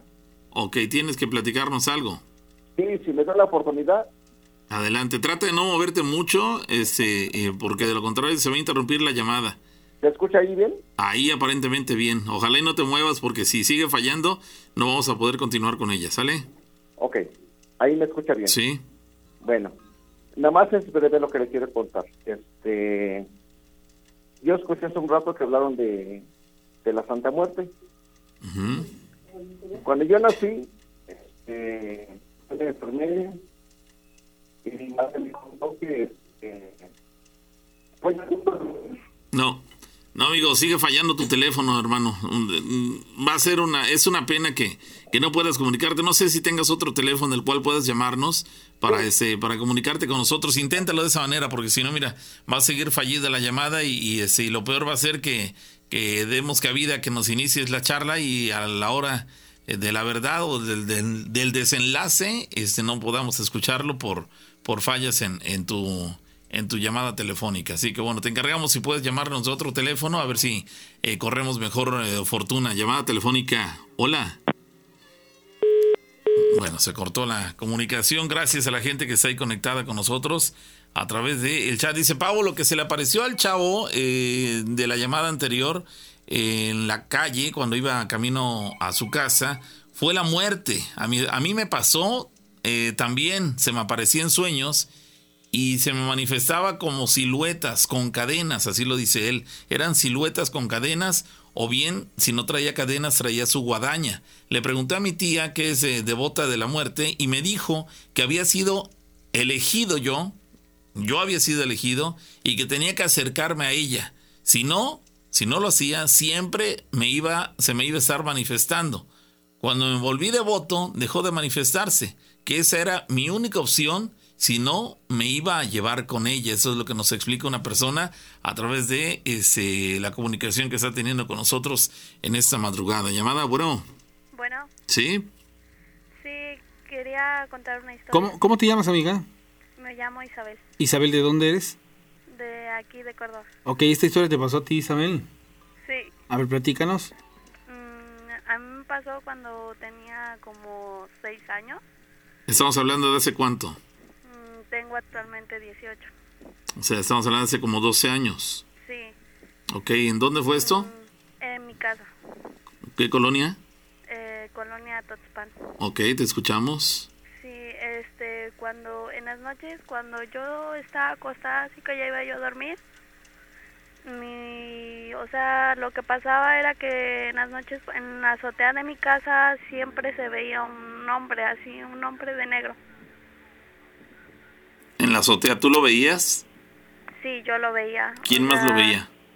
mm, yo lo veía, yo le hablaba a mi mamá y le decía, pero mi mamá no, No te creía. No me creía, entonces yo yo siempre lo veía ahí en las noches y mi mamá una vez se asomó y lo vio. Ah, sí lo vio. Sí, sí lo vio. Ahí se dio cuenta que sí era verdad lo que, lo que Sí, la niña le sí decía. dio- sí, sí se dio cuenta. ¿Y qué quería ese hombre? ¿Quién era? Mm, No sé, porque lo que pasa, o sea, yo lo veía así, siempre se me quedaba observando. Y ya con el, tardó así como un mes. Todas Sí, las noches. Todas las noches así, tardó, siempre lo veía todas las noches. Y ¿Tú cómo sabías que estaba él ahí? Porque yo lo veía y traía como una capucha negra. ¿Pero tú salías a asomarte y lo veías? ¿O, o tú presentías o escuchabas cuando llegaba? ¿O cómo yo era el lo asunto? veía porque donde yo dormía había como una como una ventana y ahí se veía donde estaba parado. Ok, ¿y qué hacía? ¿Solamente estaba parado? Sí, solamente estaba parado y en otra ocasión esto nos pasó a mí y a mi mamá. Eh, en esa ocasión estuvimos así, en- eh, mi mamá sufría de insomnio y no podía dormir. Entonces en la rendija de la puerta, cuando nosotros estábamos sentados, porque esa noche no pudo dormir mi mamá, eran como las 3 de la mañana y no pudo dormir. Entonces en la rendija de la puerta se vio como alguien metió la mano y en ese instante se cayó una piedra enorme en la puerta, azotó así en la puerta y entonces este mi mamá se asustó y todos salieron a asomarse, pero no había nadie. ¿Todos quiénes? Así to- es que en, en esa misma casa vivía mi mamá, mi hermano y mi tía. Entonces esa noche salieron a asomarse y vieron la roca, pero no había nadie. Ah, pero sí estaba la piedra. Sí, estaba la piedra y era muy grande, entonces le pegó hacia la puerta, azotó en la puerta y no había nadie. Es decir, la, la piedra golpeó la puerta como si lo hubieran arrojado sobre ella. Sí, como si la hubieran arrojado así con mucha fuerza, pero no había nadie. Evidentemente, si alguien hubiera arrojado esa piedra, debió haber requerido mucha fuerza porque era una piedra muy grande. Sí, era muy grande. ¿Qué tan grande? ¿Como una pelota de fútbol? Mm, No, un poquito más grande, así como una piedra de río, así era. ¿Como un balón de básquetbol? Sí, Así de grande. sí, así era de grande. ¿Circular o tenía otra forma? No, tenía otra forma, así como las piedras de río, esas filosas, así era. Ah, caray. ¿Y por ahí, por el lugar, no, ten- no había un lugar donde tuvi- tuvieran piedras de estas? No, ah, no, la verdad no. Ah, caray, debieron haber dado un brinco terrible cuando escucharon que de la nada la, pie- la, la puerta de la casa se estremeció por el golpe que, que causó esta, esta piedra, ¿no? Sí, este, pues sí, se espantó mucho mi mamá y toda la familia. Todos salimos a la calle, o sea, en la noche salimos a la calle a ver quién era. Caramba. Oye, ¿y ¿vieron una mano por debajo de la puerta? Sí, nosotros vimos como alguien así, mi mamá hasta se asustó y se sorprendió porque vio una mano así. ¿Tú también la viste? Sí, y en el momento en que la sacaron, aventaron la piedra hacia la puerta. Ah, ok. ¿La piedra era como de una persona mayor o de un niño? Mm, La piedra, perdón, la mano, perdón, la mano. La mano, sí, la mano era como de una persona así ya grande. Adulto. Sí, era de un hombre, así la, vimos cuando, cuando la metieron y mi mamá se asustó mucho. Ah, caray. Debió haber ser- sido terrible ese caramba, esa mano que hace ahí. Sí, El la- espacio que debió haber tenido la, la, la rendija, digamos, de la puerta, debió haber sido suficientemente grande como para permitir que la mano de un hombre pasara por ahí, ¿no? Sí, eh, sí, es que la puerta era muy grande, o sea, es, era muy alta. Y entonces cuando en la puerta había unas rendijas y las rendijas pues nos sorprendió porque las rendijas están delgadas y nos sorprendió como vimos que alguien metió la mano así. Y en el momento que nosotros volteamos a ver la mano, la sacaron rápido y Y golpeó fue la el golpe piedra de la puerta. ¿La puerta era de, de metal o de madera? de madera. Ah, de madera. pero también lo que nos sorprendió que en la puerta de la entrada de la casa, o sea, porque aparte de la puerta del cuarto había otra puerta y la puerta estaba abierta, pero no se oyó cuando la abrieron. Muy extraño todo esto. Muy extraño. La, la puerta cuando se abre se oye, o sea, tron- la puerta cada vez que abría, porque como tenía mucha, hay que había que jalarla con mucha fuerza, la puerta tronaba. Entonces nosotros lo que nos sorprendió es que cuando arrojaron la piedra no se oyó que alguien corriera ni que alguien abriera la puerta. Muy extraño, amiga. Oye, me quedé con la duda respecto al hombre que, que te iba a visitar, digamos. ¿Tenía algún motivo su presencia, además de ir a, a situarse ahí arriba de la, de la casa? ¿Hacía algo? ¿Te quería, sugería algo? ¿Causaba algún destrozo? No, solo- ¿Caminaba? Sí, solo se paraba así en la ventana y veía yo cómo se inclinaba y se me quedaba viendo. Ah, ok. ¿Tú le veías el rostro? Sí, yo, yo le, no, lo único que se le podía ver eran los ojos, o sea, como que sus ojos eran demasiado blancos. Blancos. Sí, era, o sea, sí se veían los redondos, o sea, lo negrito de los ojos, pero se veían muy blancos. Ah, caray. ¿Y te daba miedo? Sí, me daba mucho miedo porque... Tenía seis estaba- años. Sí, estaba yo muy pequeña. ¿Y nadie más lo veía? No, Salvo que dices que tu mamá una vez sí lo vio. Sí, ella sí lo vio y entonces pues en ese momento se asustó porque pues ella tiene la idea que luego hay personas o, o personas así con maldad que cuando quieren a una hombres que luego quieren con maldad a una niña se vuelven en nahuales o así. Entonces ella tenía esa idea. ¿Tú nunca sufriste un ataque de ningún tipo? Mm, bueno, sí, una vez cuando estaba yo, en- también esa fue otra historia que estaba yo en el cuarto, estaba yo sola y de repente vi una sombra negra y me asusté mucho y empecé a gritar y entré como que en shock. Así te pusiste muy mal. Sí, empecé a llorar y mi mamá me, me untó alcohol. ¿Qué edad tenías? Mm, ya estaba yo grande, tenía yo como 10 años, Diez años. Sí. ¿Y, ese, ¿Y esa figura que viste, tú crees que haya sido la misma figura que veías arriba de la casa? Mm, Yo creo que sí, porque, bueno, en la casa también asustaba mucho. Eh, a mi mamá una vez, porque la, la novia de mi hermano ten- creía mucho en la Santa Muerte. Entonces mi mamá dice que una vez que salió en la noche, mi cuñada tenía la maña de que dejaba la veladora prendida hacia la Santa Muerte. Ujú. Entonces cuando hacía eso, eso, la Santa Muerte se reflejaba en- así en la sombra de la veladora porque había una ventana. Y mi mamá vio claramente cómo meneó su el cuchillo ese que Sí, la guadaña. Sí, la guadaña lo vio cómo la meneó. Y yo estaba, aunque estaba yo pequeña, yo me acuerdo que estaba yo despierta y entró, ella entró corriendo y se asustó. Caramba. Oye, que vaya experiencias, ¿eh? Todo en la misma casa. Sí, tam- sí a- a- también a mi hermano, también a mi hermano dice que a veces se le aparecía porque como mi, mi papá ya falleció, entonces él dice que él sentía cómo se le sentaba a la cama. Vaya. Pues ahí está, amiga. Ojalá y no vuelvas a experimentar eso porque no es nada agradable. Gracias por tu llamada. Sí. Historias de miedo. Con la rana y el pavo.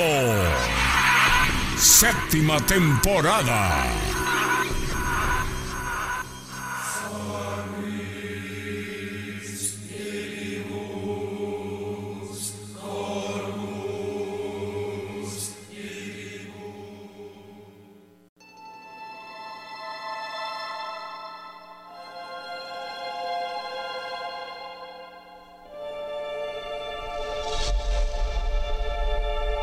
Gracias a la gente que se sigue comunicando con nosotros. Algunas personas preguntando eh, cuál es el WhatsApp para mandarnos una historia. El WhatsApp lo tenemos este, fuera de esta emisión, no lo consideramos para darle eh, prioridad a las llamadas telefónicas. Siempre nos eh, resulta eh, muy gratificante el que nos llamen y nos cuenten sus anécdotas de manera directa, así para poder eh, pues sacar eh, mayor contenido, preguntas que podrían quedar en el aire eh, a través del WhatsApp son resueltas con la llamada telefónica, así que no tenemos WhatsApp para las historias de miedo en concreto. Saludos a la gente que nos sigue allá en Coatzacoalcos, Veracruz, en Ohio y en Estados Unidos y para todos los que están ahí conectados tanto en YouTube como en Facebook, muchas gracias por estarnos acompañando. Bueno, vamos a continuar, señores, con más de las historias de miedo. Tenemos llamada telefónica. Bueno, Buenas noches, ahora sí. ¿qué ¿Ahora tal? ya me escucha usted? Ahora sí, esperemos que ahora sí. Ya Sí. es la tercera y la vencida. Bueno, muy bien. ¿Qué Bueno, pasó? buenas noches por, este, por recibir mi llamada. Gracias, gracias a ti. ¿Qué pasó? Eh, nos vas a platicar lo que te ocurrió, cuándo y dónde.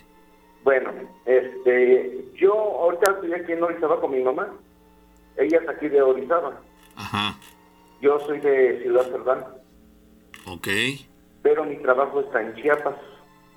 Entonces, cuando yo nací, este, pues me cuenta mi madre que cuando yo nací, este, estaba yo muy enfermo. ¿Cuando tú naciste qué?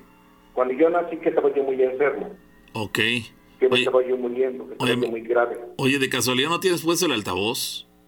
No, tengo los audífonos. Ok, bueno, vamos a esperar así. a porque- a ver, ¿así me escucha? Ah, sí, está mejor todavía. Ah, ya, ya. Entonces, este, cuando yo nací me dice mi madre que estaba yo muy enfermo y que me estaba yo muriendo. Ajá. Este, me llevó al hospital y que se le apareció una señora de negro. Se escucha raro, pero que le dijo que este, que era la muerte y que me iba a llevar. Y mi madre le dijo que no, que por favor este, me dejara. Entonces, este, la señora de negro que se le apareció le dijo que me iba a dejar con la condición de que, que me cuidara y que ella iba a estar conmigo siempre. Que iba a ser mi madrina. Entonces, cuando mi madre me cuenta esto, pues, ¿qué piensa, no? Pues que me está mintiendo. Ajá. Hace como dos años, como tres años, yo me fui a vivir a Cañada, aquí rumbo a Tehuacán, Ujú.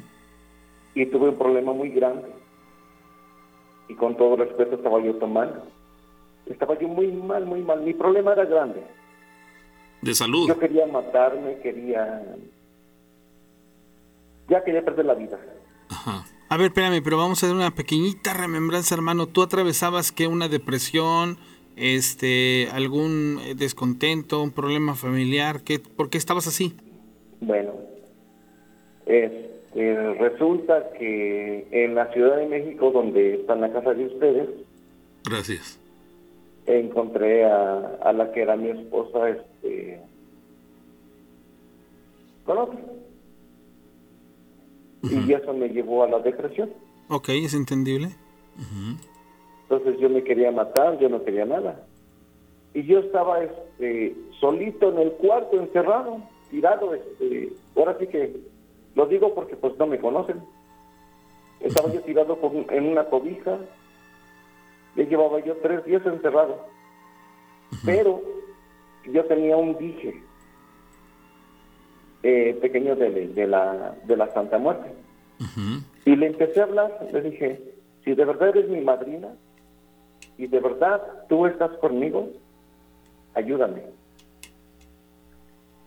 Es difícil de entenderlo porque no es creíble hasta que uno lo vive. Sí. Empecé a ver cómo salía humo. Más o menos para que tenga una idea, a la altura de la rodilla, para bajito. Ahí tenés que, perdón. salir humo.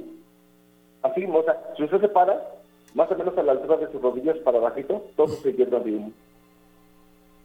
¿Sí me estoy explicando? Sí. Este, cuando vi el humo, me sentí sorprendido porque dije, ah, caray, ¿qué me pasa, no? Y mi cuerpo se empezó a sentir diferente, sentía que algo me salía de mí. Y cuando yo me, me levanté para ver, en la pared estaba la plaquita y la vi, las siete potencias. Cuando yo la vi le dije, no tengo miedo, gracias porque me estás demostrando que sí estás conmigo. Lo único que hice fue ofrecerle este, un dulcecito y una copa porque estaba yo mal. ¿Qué, quiero decir a la gente que, que no, que no conoce de esto? No, que no hemos vivido una experiencia así que si no este no conocemos no debemos de criticar y debemos de respetar pero ella existe y de verdad yo la quiero y ahora la respeto y la tengo conmigo y la tengo conmigo y tengo entendido porque si ella es quien manda papá Dios cuando va a perder la vida de una persona o algo. Ella no es mala. Que la ocupen para cosas malas es diferente. Entonces yo invito a la gente que si la conocen, pues que la respeten, que la amen, pero primero está Papá Dios. ¿Sí me explico? Ahí queda entonces el mensaje, amigo. Sí. La experiencia tuya fue satisfactoria, ¿no? pues a final de cuentas sí, porque me, me dio la oportunidad de, verla. Y aguanté porque pues no me pasó nada. Tuve la fortaleza de verla. Bueno. Y ahorita pues la verdad pues me ayuda, está conmigo, aquí la tenemos. Es algo hermoso, muy bonito. Bueno. Eso pues es lo poquito que quería contarle. Ahí queda tu anécdota, amigo. Gracias por la llamada. Gracias por darme la oportunidad. Que estés muy bien. Que Dios los bendiga mucho. Igualmente, amigo, gracias, hasta luego. Saludos. Fíjate cómo a veces cuando entramos en una crisis este, emocional podemos refugiarnos. Sí, buscar alternativas, ¿no? Bueno, pues ahí queda. Gracias a la gente. Le recordamos el teléfono en la cabina 271 71 75 94 5 para que se comuniquen con nosotros y puedan pues hacernos eh, llegar sus anécdotas y platicárnosla aquí directamente como las estamos eh, recibiendo tal cual dice una persona ahí en el chat nos eh, comenta qué tal buenas noches les quiero contar una anécdota que tuve yo antes caminaba sobre la autopista vivía por la zona de, la plaza comercial que se encuentra en la, en la entrada de la ciudad de Córdoba nos dice y a diario caminaba para ir a mi trabajo y un día iba yo caminando de regreso a casa y ahí por donde se encuentra el motel, se me apareció la muerte. Pero se me apareció de espaldas. Yo iba con un compañero y la vi.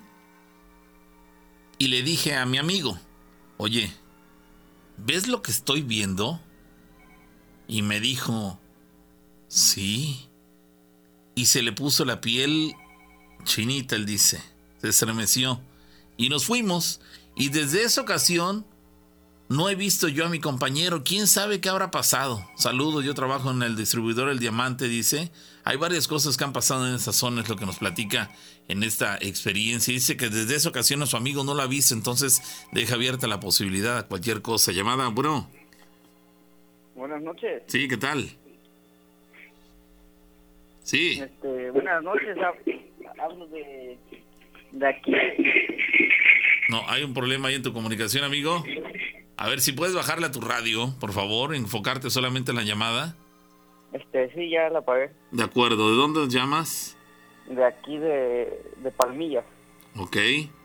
¿Tienes algo que platicarnos? Este, sí, esta es una, una historia que me pasó este apenas hace dos meses. Hace dos meses, ahí mismo en Palmillas. Este, sí, cruzando la carretera, pues ve que aquí es una zona de agricultura, ¿no? Ajá. Este, y haga de cuenta que una noche, como a las 8 de la noche, acompañé a un amigo a, a quemar cañal. Sí. Este, y haga de cuenta que pues todo normal, ¿no? Pero en eso ellos este pues siguieron quemando, abrieron brecha, ¿no? Y siguieron quemando cañal más hacia allá. Sí. Y me mandaron agua. Me mandaron por agua para este pues para que no se pase a los otros cañales, ¿no? Y en el transcurso de que iba por el agua, o sea, todo oscuro, y haga de cuenta que cuando me agaché por el agua, sentí como, como si me miraban. Como si alguien estuviera cerca de ti observándote. Ajá, como si me estuvieran observando, yo sentí. Y ya, y ya llegué, ¿no? La garrafa estaba pesada y pues la, la garrafa estaba pesada y llegando, haga de cuenta que vi una, una silueta más negra que la noche. Ujú. y yo vi cómo, cómo me hablaba, así, pero o sea, con la mano me decía, ven, o sea, no me dijo ninguna palabra. Pero te llamaba con las señas con la mano. Ajá, y haga de cuenta que en ese momento yo me quedé como, como oído y yo ya iba hacia, hacia esa cosa. Ah, sí te, sí, Pero- sí, sí te encaminaste hacia ello. Ajá, pero haga de cuenta que como a los cinco pasos reaccioné y dije, dije, pero se me hizo raro, ¿no? Porque las personas con las que yo iba, pues siempre hacían ruido, ¿no? O sí, una palabra o algo. Ujú. Y, o sea, dejé de caminar, pero yo me quedé así como que, como que en shock viendo hacia, hacia adelante esa cosa. Y en ese momento no escuchabas nada. No, se haga de cuenta que me quedé así como paralizado y yo veía cómo me seguía diciendo que fuera. Lo, lo que dices que se te hizo extraño es que la gente que te acompañaba en la labor, pues eh, regularmente hacía ruidos, platicaba, eh, hacía algún bullicio. Y en, ese, y en ese momento no se oía nada. Este, no, y eso fue lo que se me hizo extraño, que no me hablaron y yo dejé de caminar. Cuando en eso, pues dije, son los chaneques y pues lo que hacemos acá, pues es este, o sea, decir groserías y así para ahuyentarlos, ¿no? Y haga de cuenta que cuando empecé a decir groserías, este, rápidamente se empezaron a acercar este, mis amigos, ¿no? Porque me escucharon, ¿no? Pero se me hizo raro que a la hora de que, de cuando ellos llegaron así, me o llegaron por la espalda y fue ahí cuando reaccioné y, y de repente dejé de ver esa cosa. Pero así de la nada, Ninguno de ellos la vio. este, no, Conforme se iban acercando, ninguno vio este vio lo que lo que tú estabas viendo. no porque ellos estaban, este, ellos salieron de otro lado donde yo pensé que ellos estaban. Ajá. y lo y apenas este escuché una historia donde donde es que ellos me dijeron que eran los chaneques no pero yo la verdad me quedé con la duda porque la otra vez escuché la historia de un chavo que dijo que a él se le aparecía algo más oscuro que, que la oscuridad que era un demonio Sí.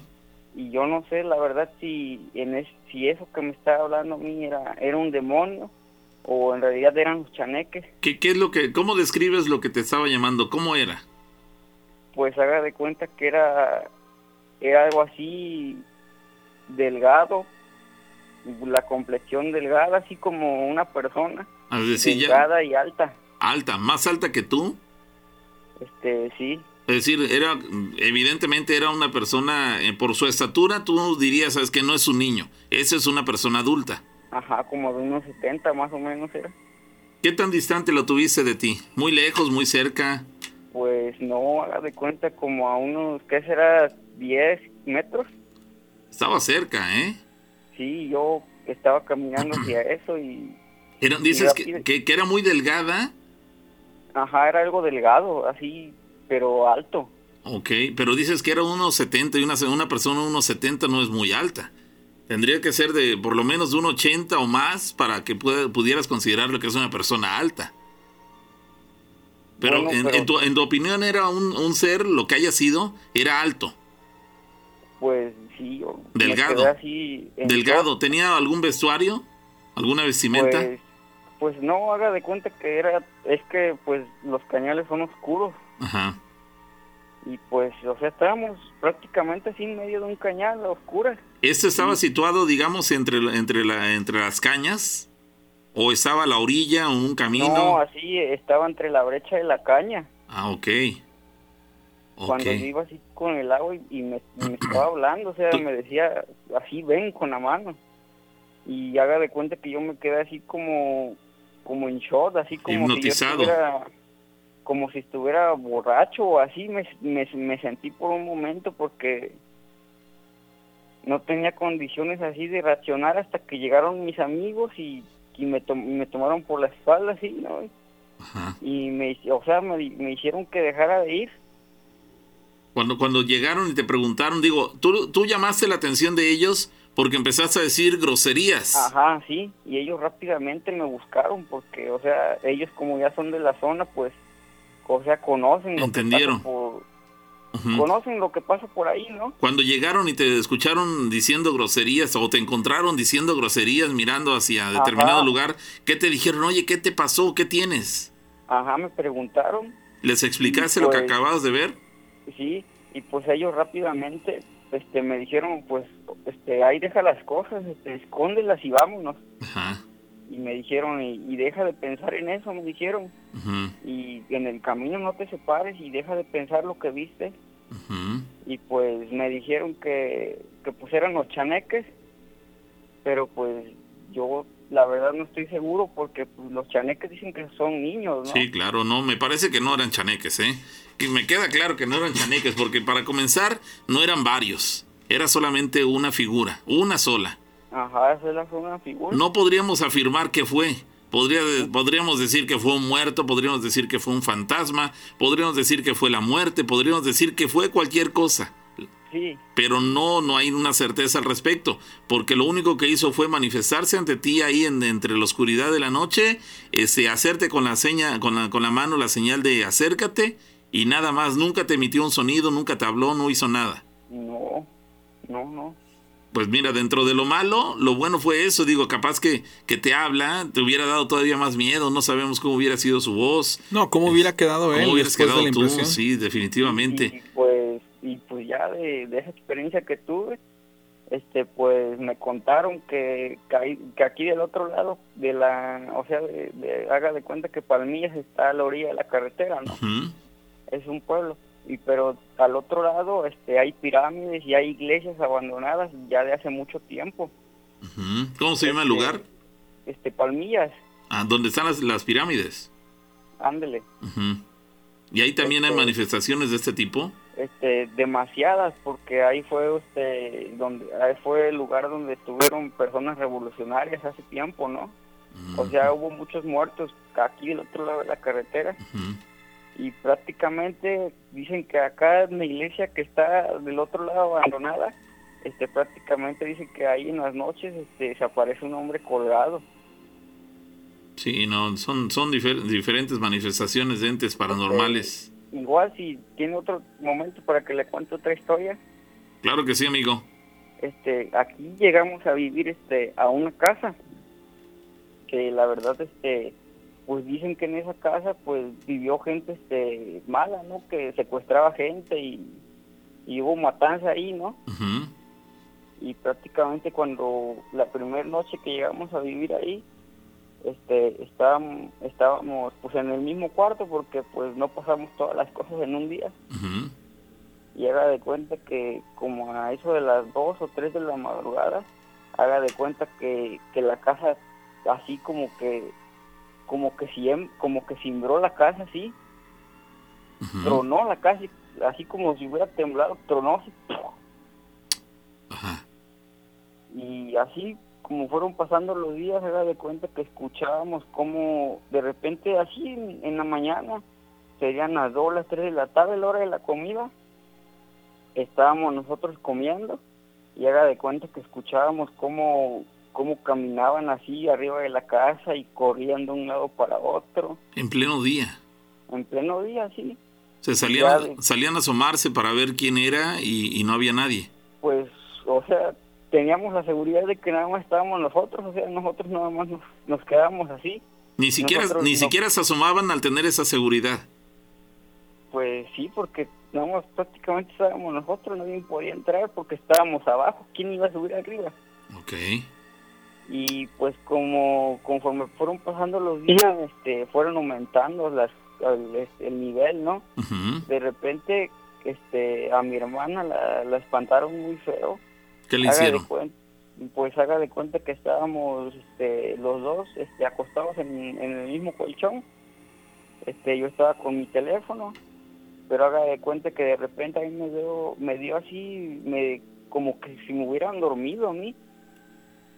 Y haga de cuenta que ella dice que escuchó cómo, cómo subieron las escaleras y dice que cuando ella escuchó que subieran que subían las escaleras le dio mucho miedo y este intentó despertarme pero dice que, que yo de plano no reaccioné.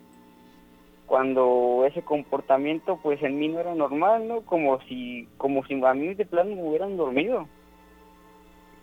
Y de cuenta que del miedo que ella tuvo dice que se tapó con, con la cobija.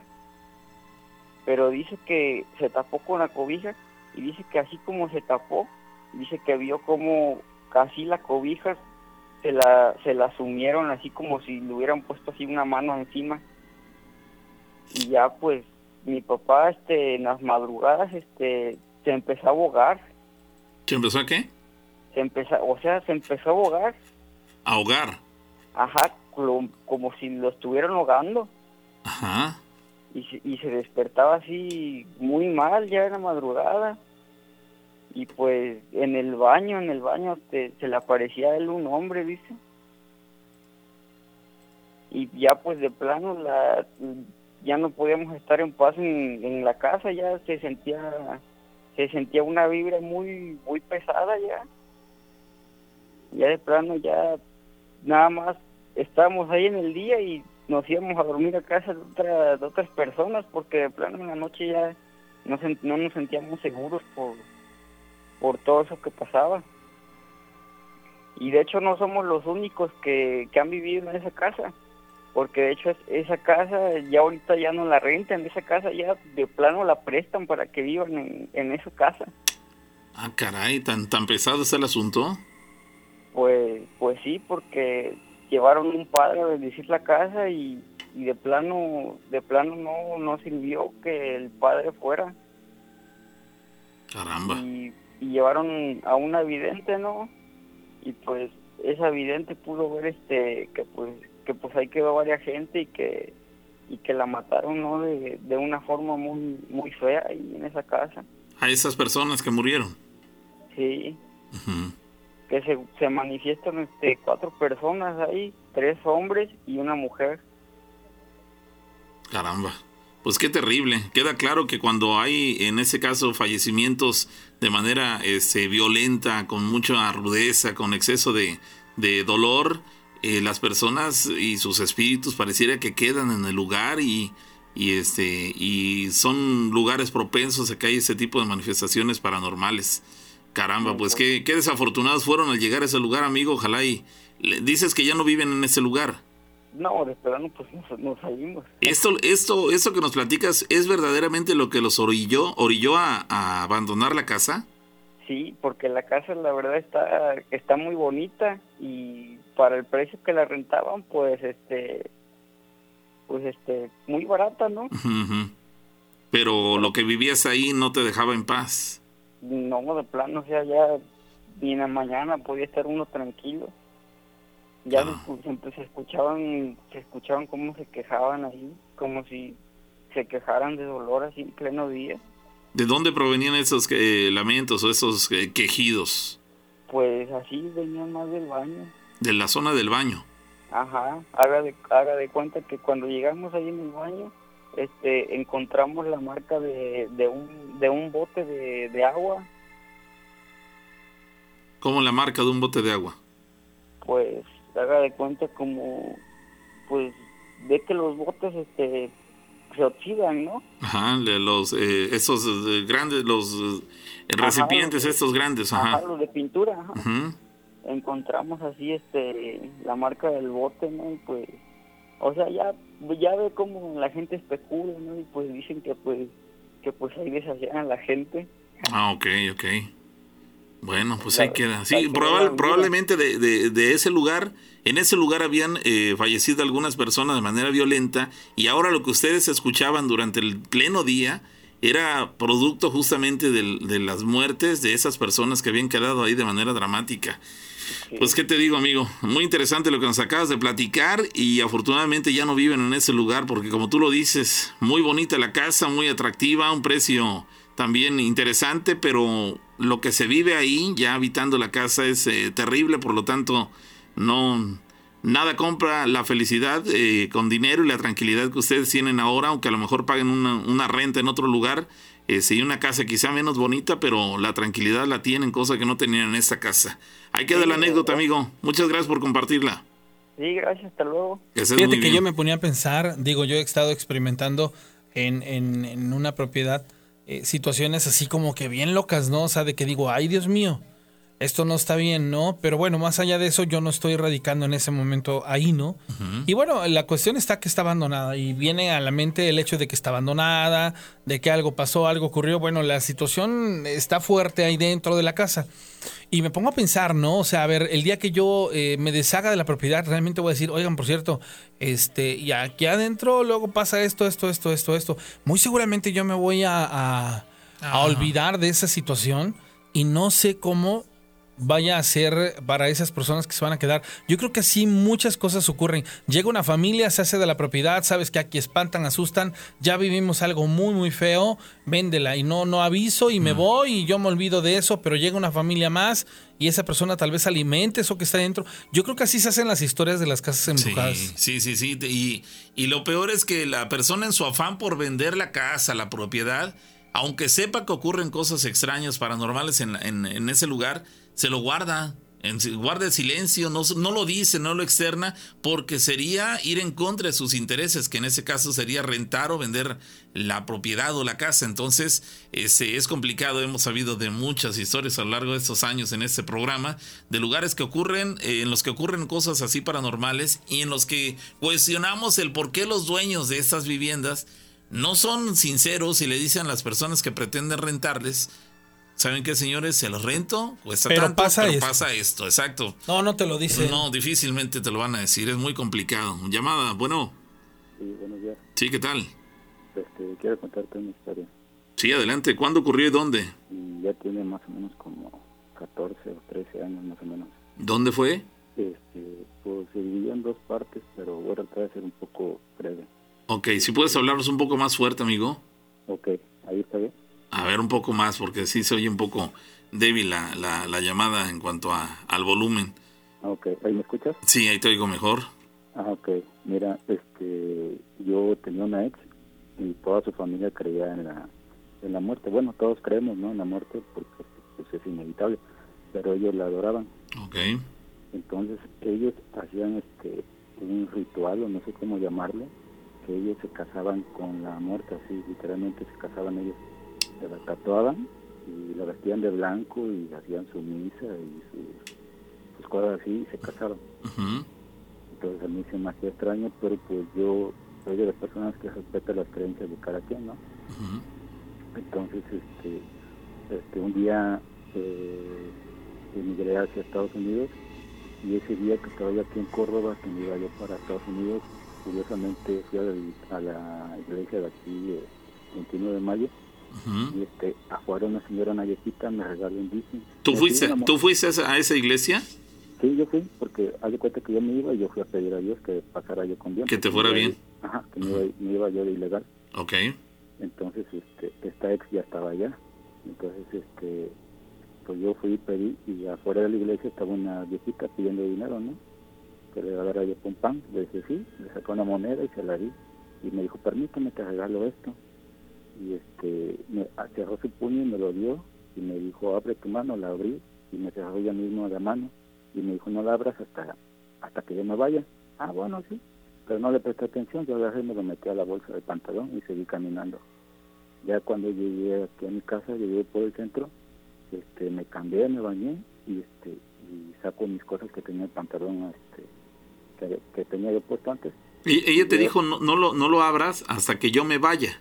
Así es. Es decir, ella se, se alejó de ti en ese momento y en cuanto se alejó tú pudiste haber visto que- de qué se trataba, pero no fue así, tú te fuiste. Así es, yo no presté atención, yo dije, ah, ok, nada me lo metí a la bolsa y ya. Ujú. Llegué aquí a casa, me, me bañé, me cambié el pantalón y este, saqué lo que tenía en otro pantalón y ya ahí vi que era este, la muerte. Entonces, en bici, ¿Era una muerte? sí, una muerte. ¿En metal? Sí, de metal, o sea, no era ni de plata ni nada, era fantasía. Ujú. No presté atención, no, y ahí la dejé.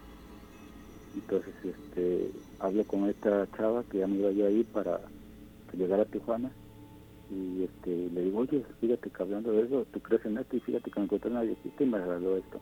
Ah, pues guárdala, tráetela. Le digo, no, es que yo no. O sea, sí creo en ella, pero no la venero ni quiero pedirle ningún favor. Ujú. No, que tráetela. Le digo, no, yo la voy a tirar. Me dijo, no la tire porque se va a vengar. Ah, ok, ¿qué puedo hacer? Me dice, pues ve y déjala en una iglesia. Yo vivo cerca por San Miguel. Te- ella te sugirió que si no pensabas llevártela, que entonces regresaras Ajá, que la regresara a una iglesia. a una iglesia.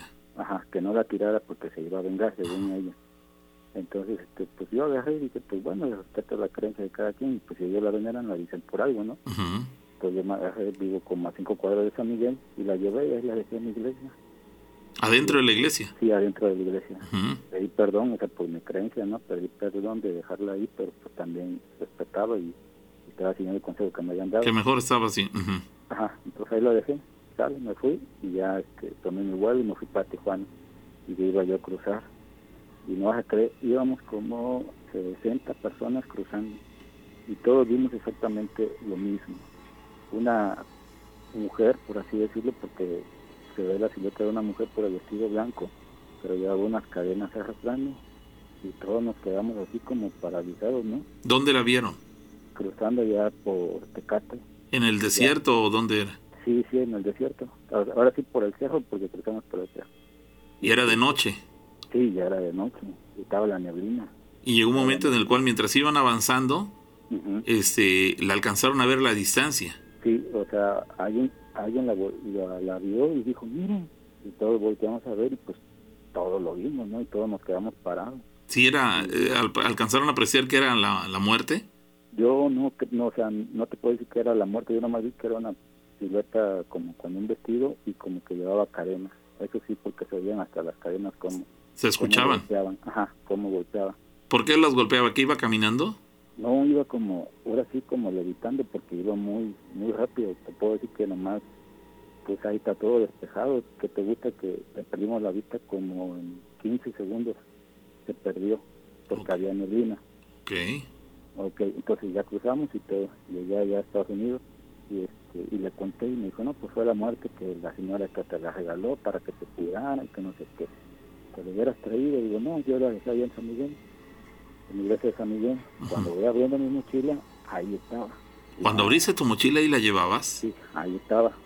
Ah, Yo no caray. me había percatado de nada, sino que ahí estaba. ¿Quién no la vio? ¿Tú o ella? este, ahora sí como llegué con ella en la casa de ella, pues todos la vimos, ¿no? Y me dijo, ya ves, te cuidó, dale las gracias, y yo la tenía en altar. Y le dije, no, yo no tengo por qué agradecerle nada, porque yo no le pedí nada, y yo creo, pero yo no, no, voy, a, no voy a venerarla. Ujú. Ok, pasó. Me dijo, regálamela. Y dije, pues ahí tómala. Si no, dame la tuya de tus manos. Y dije, pues ahí está, ten. y ya. Ok. Ellos tenían la creencia de que la vestían, ahora sí, como cualquier persona, ¿no? Le cambiaban la vestimenta cada dos o tres días. Le cambiaban la vestimenta y le ponían vestidos porque según ellos se casaban. Entonces, este, yo llegué a empezar a, a verla porque ellos trabajaban de noche y yo me quedaba solo. Entonces yo veía cómo pasaba algo así, una sombra blanca, y veía cómo se perdía entre la cocina, entre la sala y entre el baño. ¿Tú empezaste a ver esto durante el día? No, ya en la noche, porque ellos trabajaban de noche y yo tenía el turno de la, de la mañana. Ok. Ellos entraban, entraban a las 8 de la noche y salían a las 8 de la mañana. O sea, tú te quedabas en la casa durante las noches Sí, así es, solo, completamente solo. y, y empezaste a ver a ver a ver algo, una una sombra eh, blanca que pasaba de un lugar a otro. Sí, que pasaba de un lugar a otro. Entonces yo le comenté. y ¿Te daba miedo? No, no sentía miedo porque, te digo, o sea, sinceramente no, o sea, sé que existe porque sé que existe, pero no creo que pueda ser algo que, que no sea permitido por Dios, ¿no? En mi Ujú. creencia. Entonces yo nomás me sacaba de onda y me asomaba hacia la cocina o hacia donde yo veía, se pasaba y no veía nada. ¿Tú tenías claro que podía ser la muerte? Sí, tenía claro porque de hecho ellos me decían, es que es ella, es ella, quiere que la venere y que le dé las gracias. Entonces yo, me mantenía en que no, que yo no le iba a venerar, que yo no le iba a venerar, que yo no tenía por qué darle las gracias. Ujú. Entonces, este, así pasó. Entonces, ella la tenía en la cocina y en el cuarto, donde yo dormía. Entonces, cuando yo llegaba yo a comer, no sé qué me hacía por mirar hacia ella y sentía como que me miraba y se reía conmigo. Y este, pues no le presté atención, yo seguía así. Ya llegó un momento dado en que yo la empecé a soñar. Ya en el sueño yo sabía que si era la muerte porque yo la tocaba y tocaba huesos, porque la tocaba completamente fría y pa- así esqueleto, ¿no?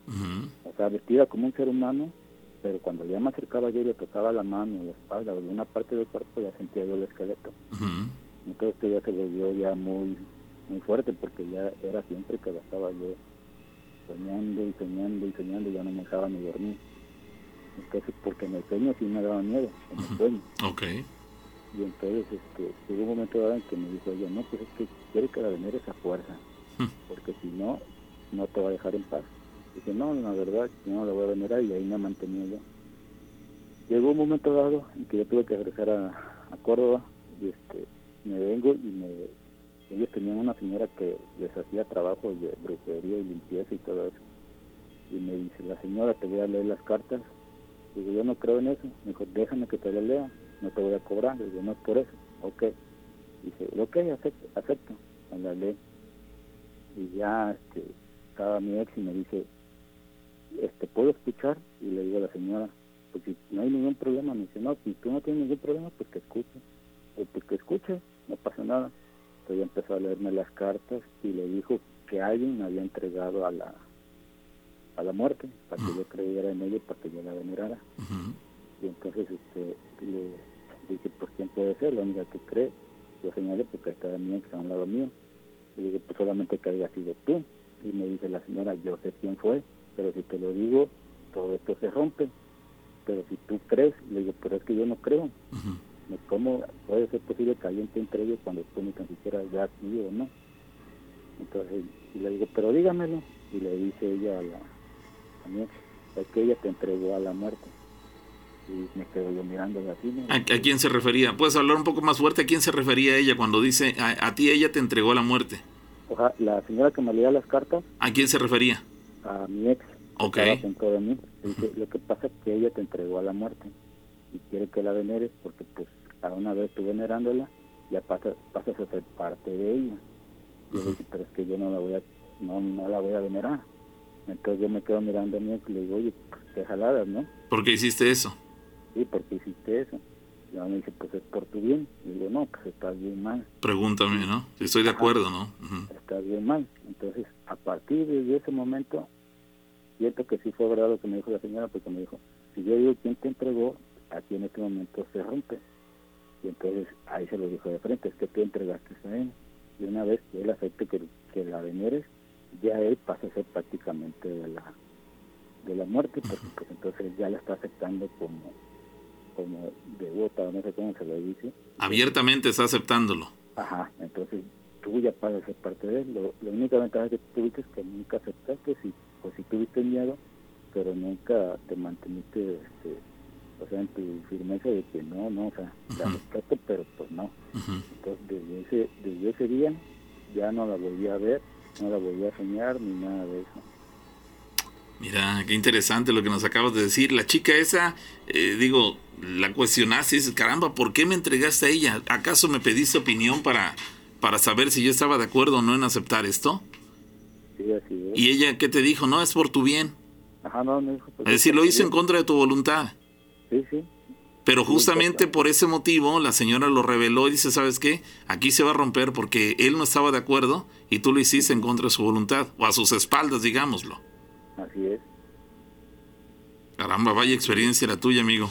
Vaya experiencia porque digo, creo que a nadie se le tendría que forzar a, a hacer algo. Creo que todas las cosas cuando se dan voluntariamente, el asunto resulta más satisfactorio para todas las partes. Pero en ese caso, tú estabas eh, siendo obligado, orillado a tener que aceptar algo que originalmente tú no, tú no, mm, bueno, no es que no creyeras, simplemente no estabas dispuesto a, a ese, a, a dar las gracias, como tú dices, caramba, yo le doy las gracias a alguien a quien yo le pedí algo, pero me lo está dando y yo no se lo estoy pidiendo, no se lo he pedido nunca, ¿no? Sí, te digo, o sea, creo en la muerte pues soy católico y sé que es inevitable y sé que existe, pero pues de ahí a venerarla, pues no. Hay diferencia. No, no siento nada por. Bueno, la respetas, pero hasta ahí nada más, ¿no? Sí, hasta ahí nada más. Ahí queda la anécdota, amigo. Muy interesante. Gracias por compartirla. Sí, hasta luego. Gracias, saludos. Bueno, ahí están las experiencias que nos comparte la gente eh, con estos temas que resultan un tanto escabrosos y de repente eh, polémicos o quizá haya personas que, que vi- hayan tenido una vivencia similar y bueno, ahora seguramente se identifican con lo que nos acaba de, de, de contar esta, este amigo. Gracias por hacerlo. Eh, ya la recta final de esta emisión, 10 minutos para las 2 de la mañana, la transmisión en vivo de las historias de miedo con la rana y el pavo. Le recordamos a la gente que nos sigue en YouTube, en Facebook y en Spotify, porque estamos en las tres plataformas que así nos pueden ubicar, historias de miedo con la rana y el pavo. Y bueno, tenemos ya la séptima temporada de, de esta emisión. Y bueno, estamos transmitiendo desde la ciudad de Córdoba, Veracruz, México, a través del Patrón FM. Hay última llamada, parecer. Bueno, todavía tenemos 10 minutos, vamos a ver qué pasa. El patrón FM, hola. ¿Qué tal? Buenas noches. ¿Quién habla? Hablo de aquí de Monteblanco. Perfecto, ¿cómo te llamas, amigo? Jesús, para servirle. Jesús, la historia que nos vas a platicar te ocurrió a ti. No, le ocurrió a mi papá. ¿Puedes contárnosla? años. Era como hace unos ocho años. Él vendía pan rumbo a Palenque, Palotal, Sabana Larga, todos esos lugares. Y ya venía de su trabajo, eran como las... No era muy noche, fíjense, eran como las 10 de la noche más o menos. ¿Él vendía pan en venía. esas localidades? Sí, ¿A pie? vendía pan en una camioneta. Ok. En una camioneta. Ok. Ahí ponía su. En la camioneta lo cargaba con canastos de pan y se iba a vender a esas canastos, iba a comunidades. vender pan. Sí, sí, sí, iba a vender. Eran como las 10 y precisamente curioso, noche de luna llena. Venía y en un tramo que le llaman el Jonote, en la entrada de Monte Blanco, dice que es curioso, la camioneta no quiere empezar a arrancar, le empieza a fallar y espejea hacia el lado del copiloto y ve una mujer con la cara quemada tipo allagada, los pelos blancos de punta y el cuerpo le daba vueltas, pero la cabeza estaba firme. En una mano sostiene una botella y en otra un listón con las uñas tremendamente largas. A ver, a ver, a ver. Él, él eh, el- la unidad, su, su automóvil o la camioneta que llevaba. Se detuvo. No, ah, se detuvo, iba en marcha y de repente se detuvo. ¿Sí? Ok. Y después de eso él bajó de la unidad a supervisar qué No, no, no, pasaba. se, que- se quedó arriba Ok. y espejea y es que ve esta mujer. Si las vuelves a describir, Era una mujer con la cara tipo quemada con llagas, dice él, con los cabellos de punta blancos, las manos con unas uñas largas, en una lleva una botella y en otra un listón. El cuerpo le daba vueltas de un vestido blanco. Estaba parada hacia una esquina. el cuerpo le daba vueltas, pero, el- pero el rostro lo tenía fijo. Firme, sí. Firme. Él llegó, él llegó muy mal a la casa. No podía ni hablar. Este, fatal, fatal, hasta que ya le quemaron palma bendita, chile y un cigarro. Llegó un momento en el cual la unidad sí pudo arrancar. Ya arrancó, sí, porque venía fumando un cigarro. Fue como arrancó, pero no quería arrancar. Llegó un momento en el que la alcanzó a arrancar con todo y que estaba perturbado por la imagen tan escalofriante que acababa de ver. Que acaba de ver. Este, aún Fue así se dio valor para arrancar la unidad y marcharse. sí. Llegó a tu casa. Él es, él es claro de color, él llegó pálido, sin color, parecía que no traía sangre en el cuerpo y frío. Llegó, condujo hasta tu casa. ¿Dónde vive él? Aquí mismo en Monteblanco. En Monteblanco. Bueno, por lo menos su, su recorrido ya no fue demasiado distante, ¿no? Pero sí fue como medio pueblo, pues se quedó la entrada del pueblo, fue donde lo vio. ¿Qué tiempo se habría, habría tardado en llegar de donde ocurrió esto a que llegó a tu casa? En la unidad. hora. ¿Cuánto tardó? ¿Cuánto? Tardó media hora en llegar, pero el tramo es como de 8 minutos, 10 minutos o menos ¿Por qué tardó media hora? en arrancar el coche, la camioneta, en arrancarlo. Otra que le pasó que en esa misma camioneta él venía manejando y arriba dice que se parece como un tapacaminos, pero los tapacaminos son chiquitos, son unos aves nocturnas. Él voltea a ver y dice que ve que era una ave o no sé qué era más, mucho más grande que un sopilote, como cuatro veces más grande o cinco más que un sopilote. Y que las alas soplaban cuando él daba el aletazo. Es decir, él alcanzó a ver. Eh, él iba en la carretera y, de, digamos, a un costado No, de la misma. Siempre se ha visto en terracerías, o sea, él siempre andaba en terracerías vendiendo pan. Siempre lo que le ha pasado es por donde hay fincas, donde hay cañales, cuando viene de regreso para la casa. En caminos sí, vecinales. Sí, ya venía ya tarde. Otra vez se le atravesó un ánima por enfrente del carro. Era un cuerpo blanco que le atravesó así y le atravesó el cofre de la camioneta, le pasó todo el cofre, salió y se fue, se cruzó a la, a la finca. Como si nada. Sí, como si nada. Y la otra vez, lo que me ocurrió a mí, pues yo siempre acostumbro a dormir tarde, por me pongo a leer, o cualquier cosa, cualquier cosa me pongo aquí a hacer. Y eran como las dos y media de la mañana, tengo mi altar y mis veladoras, estaba yo leyendo un libro cuando empiezan a aullar los perros, aullar, aullar, aullar, aullar, aullar, pero bastante feo, muy lastimoso. Abro la puerta, salgo, igual fue luna llena y en la casa de mi vecino que vive enfrente se aparece un chivo negro con ojos rojos, fácil como de 2.5 metros, o no le calculo más o menos, pero era un animalón terrible y los cuernos plateados, plateados, plateados. caray. Y se me queda viendo fijamente y yo abro la puerta y le digo, bueno, cabrón, si me vas a chingar, adelante, vente de frente. Jala el pezuñazo, dije, ya se va a venir, ya me cargó pifa. Tú estabas en la calle. No, yo estaba en mi casa, Ah, en abrí tu la casa. puerta, abrí la puerta bien, Ah, porque ok. lo vi bien. Entonces cuando él hace con la pezuña, como para rascar, En iniciar, para iniciar la carrera. ajá, se va brincando los techos. Y entonces sí me dio el bajón, como que, ah, caramba. Sí, ¿Te pusiste me- mal o te tranquilizaste? Yo me tranquilicé, pero sí me, me pudo, me pudo esa...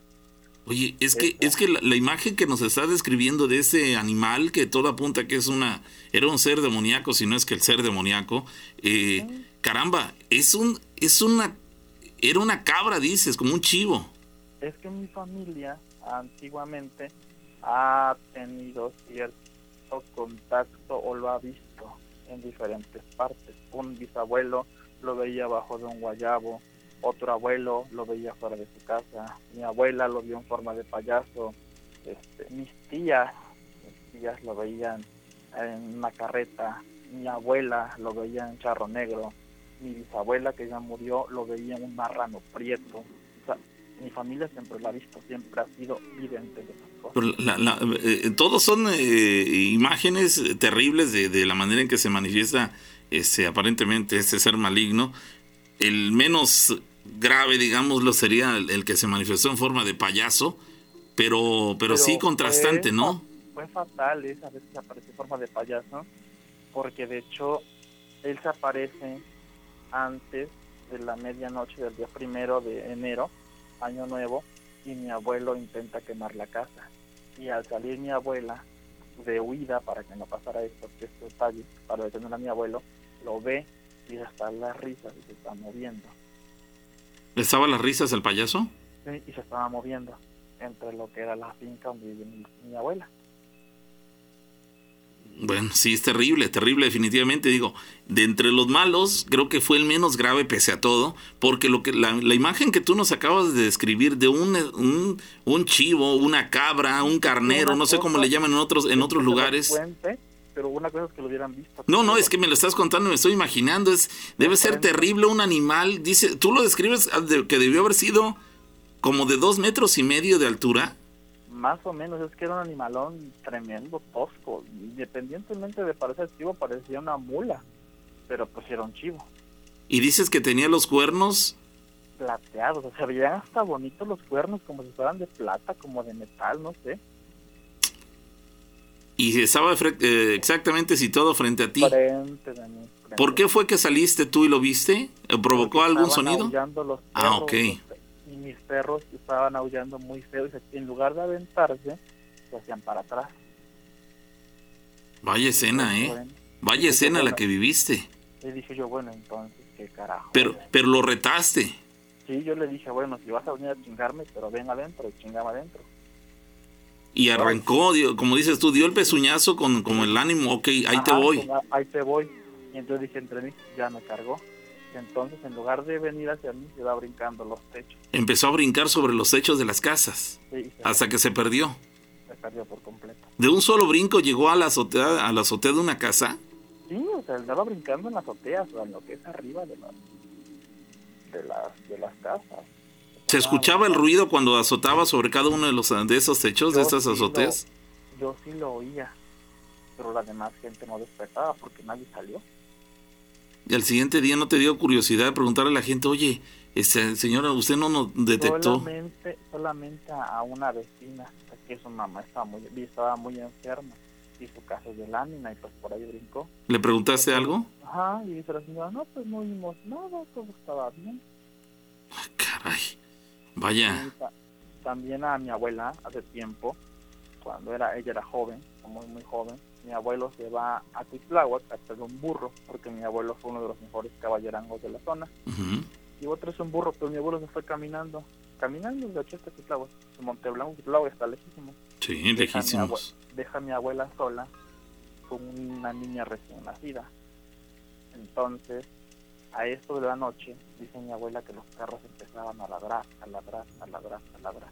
Y se asoma por la rendija de su casa de madera y dice que ve al nahual, que era un perro negro de ojos rojos grandísimo, y se, y se quería meter a su casa de ella, de mi abuela. Y mi abuela pues se pone a rezar, a rezar, y un perro que tenían ellos fue el que sacó al nahual.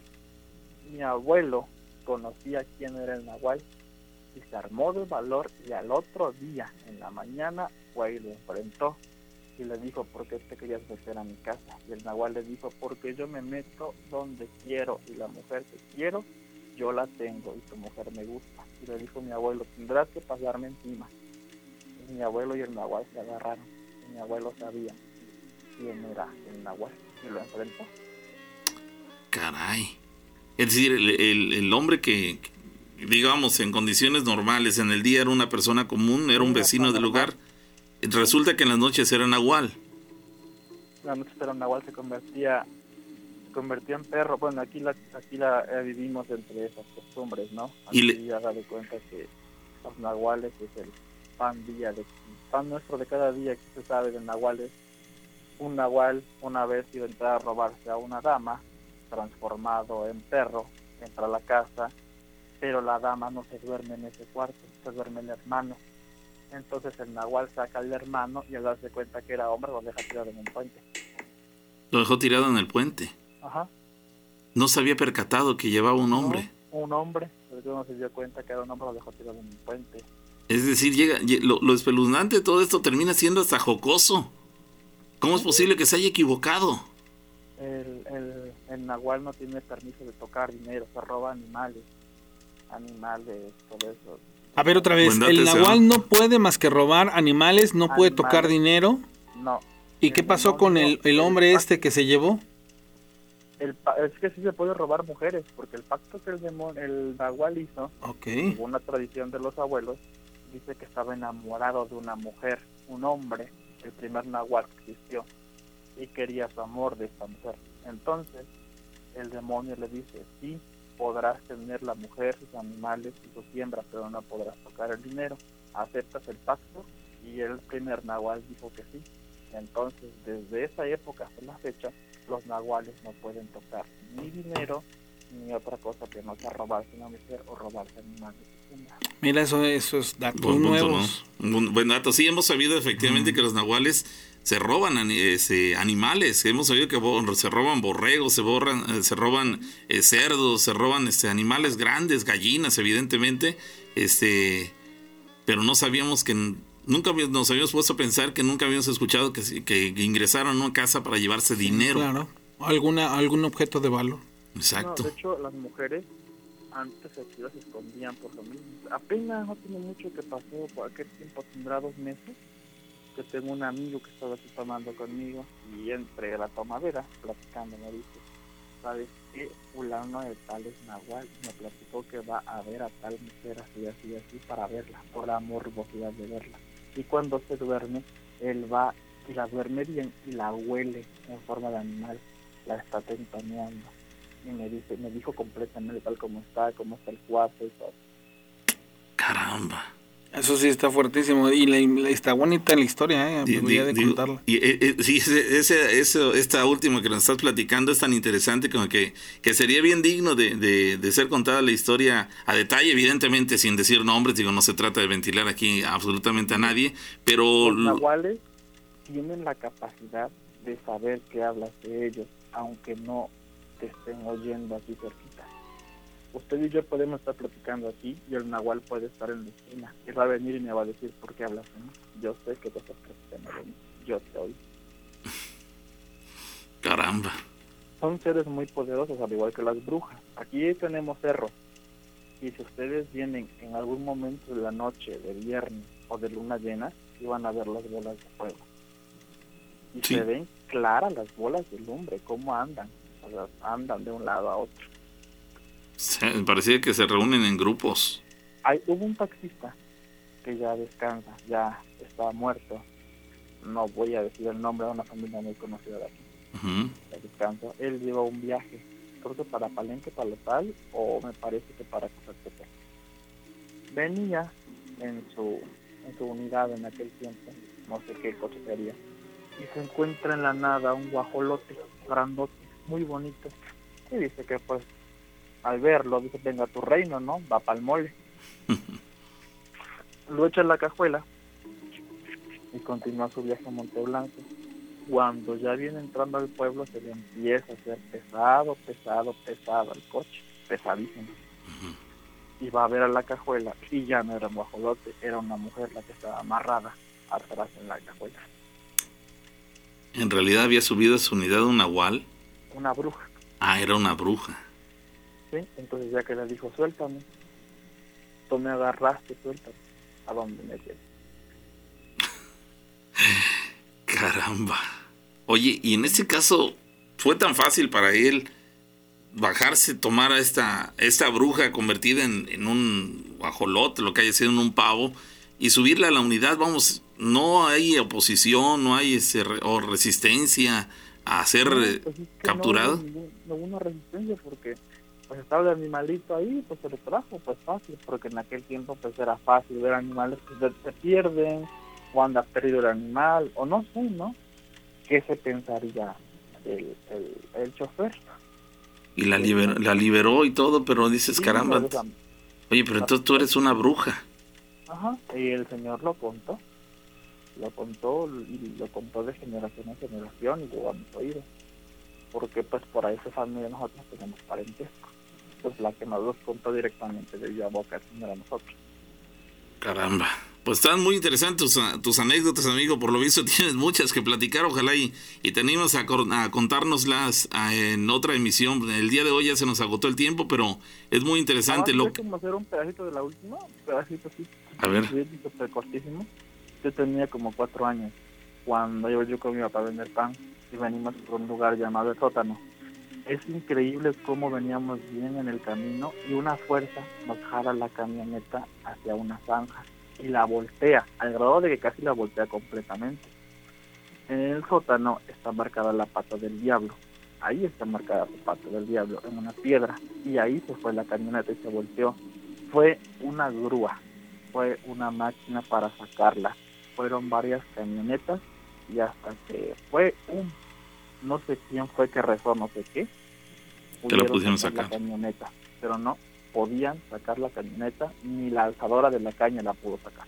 No, no, no encontraron explicación del por qué una camioneta común requería de tanta asistencia este, cuando aparentemente no se había ni siquiera volcado por completo. No, no había volcado por completo, había volcado por completo. No, no, no, no, no. Y de hecho también por aquí, por las calles donde yo vivo, aparece la muerte justo cuando una persona va a morir. Vaya, no, bueno. Esos sí están buenos. Sí, ¿eh? no, Bueno, tienes mucho material que, que compartirnos, amigo. Ojalá y te animes a llamarnos en otra El oportunidad. viernes, por ejemplo. El viernes, por ejemplo, ¿cierto? Dale. Ok, me parece perfecto. Gracias, amigo. Buenas noches. Buenas noches, hasta luego. Hasta Gracias. luego. Señores, empezamos muchos minutos antes, estamos terminando muchos minutos después. Gracias de verdad por su compañía. Muy interesantes todas las historias. Próximo viernes tendremos más historias de miedo con la rana y con el pavo. Mientras tanto, gracias a los grupos de WhatsApp, a la gente que nos ve por Facebook, por YouTube, a quien hace que todo esto sea posible y por supuesto, gracias a usted que nos ve y que disfruta de este programa. Nos estamos viendo el próximo viernes en puntito a las 12 de la noche para sábado para más historias de Miedo con la Rana y con el Pavo en unos minutos más. Ya estará este audio disponible en la plataforma de Spotify. En todos lados nos encuentra como historias de miedo con la Rana y con el Pavo. Mientras tanto, feliz madrugada de miércoles. Pásenla bien, señores. Hasta el próximo viernes. Historias de miedo. Con la rana y el pavo. Séptima temporada.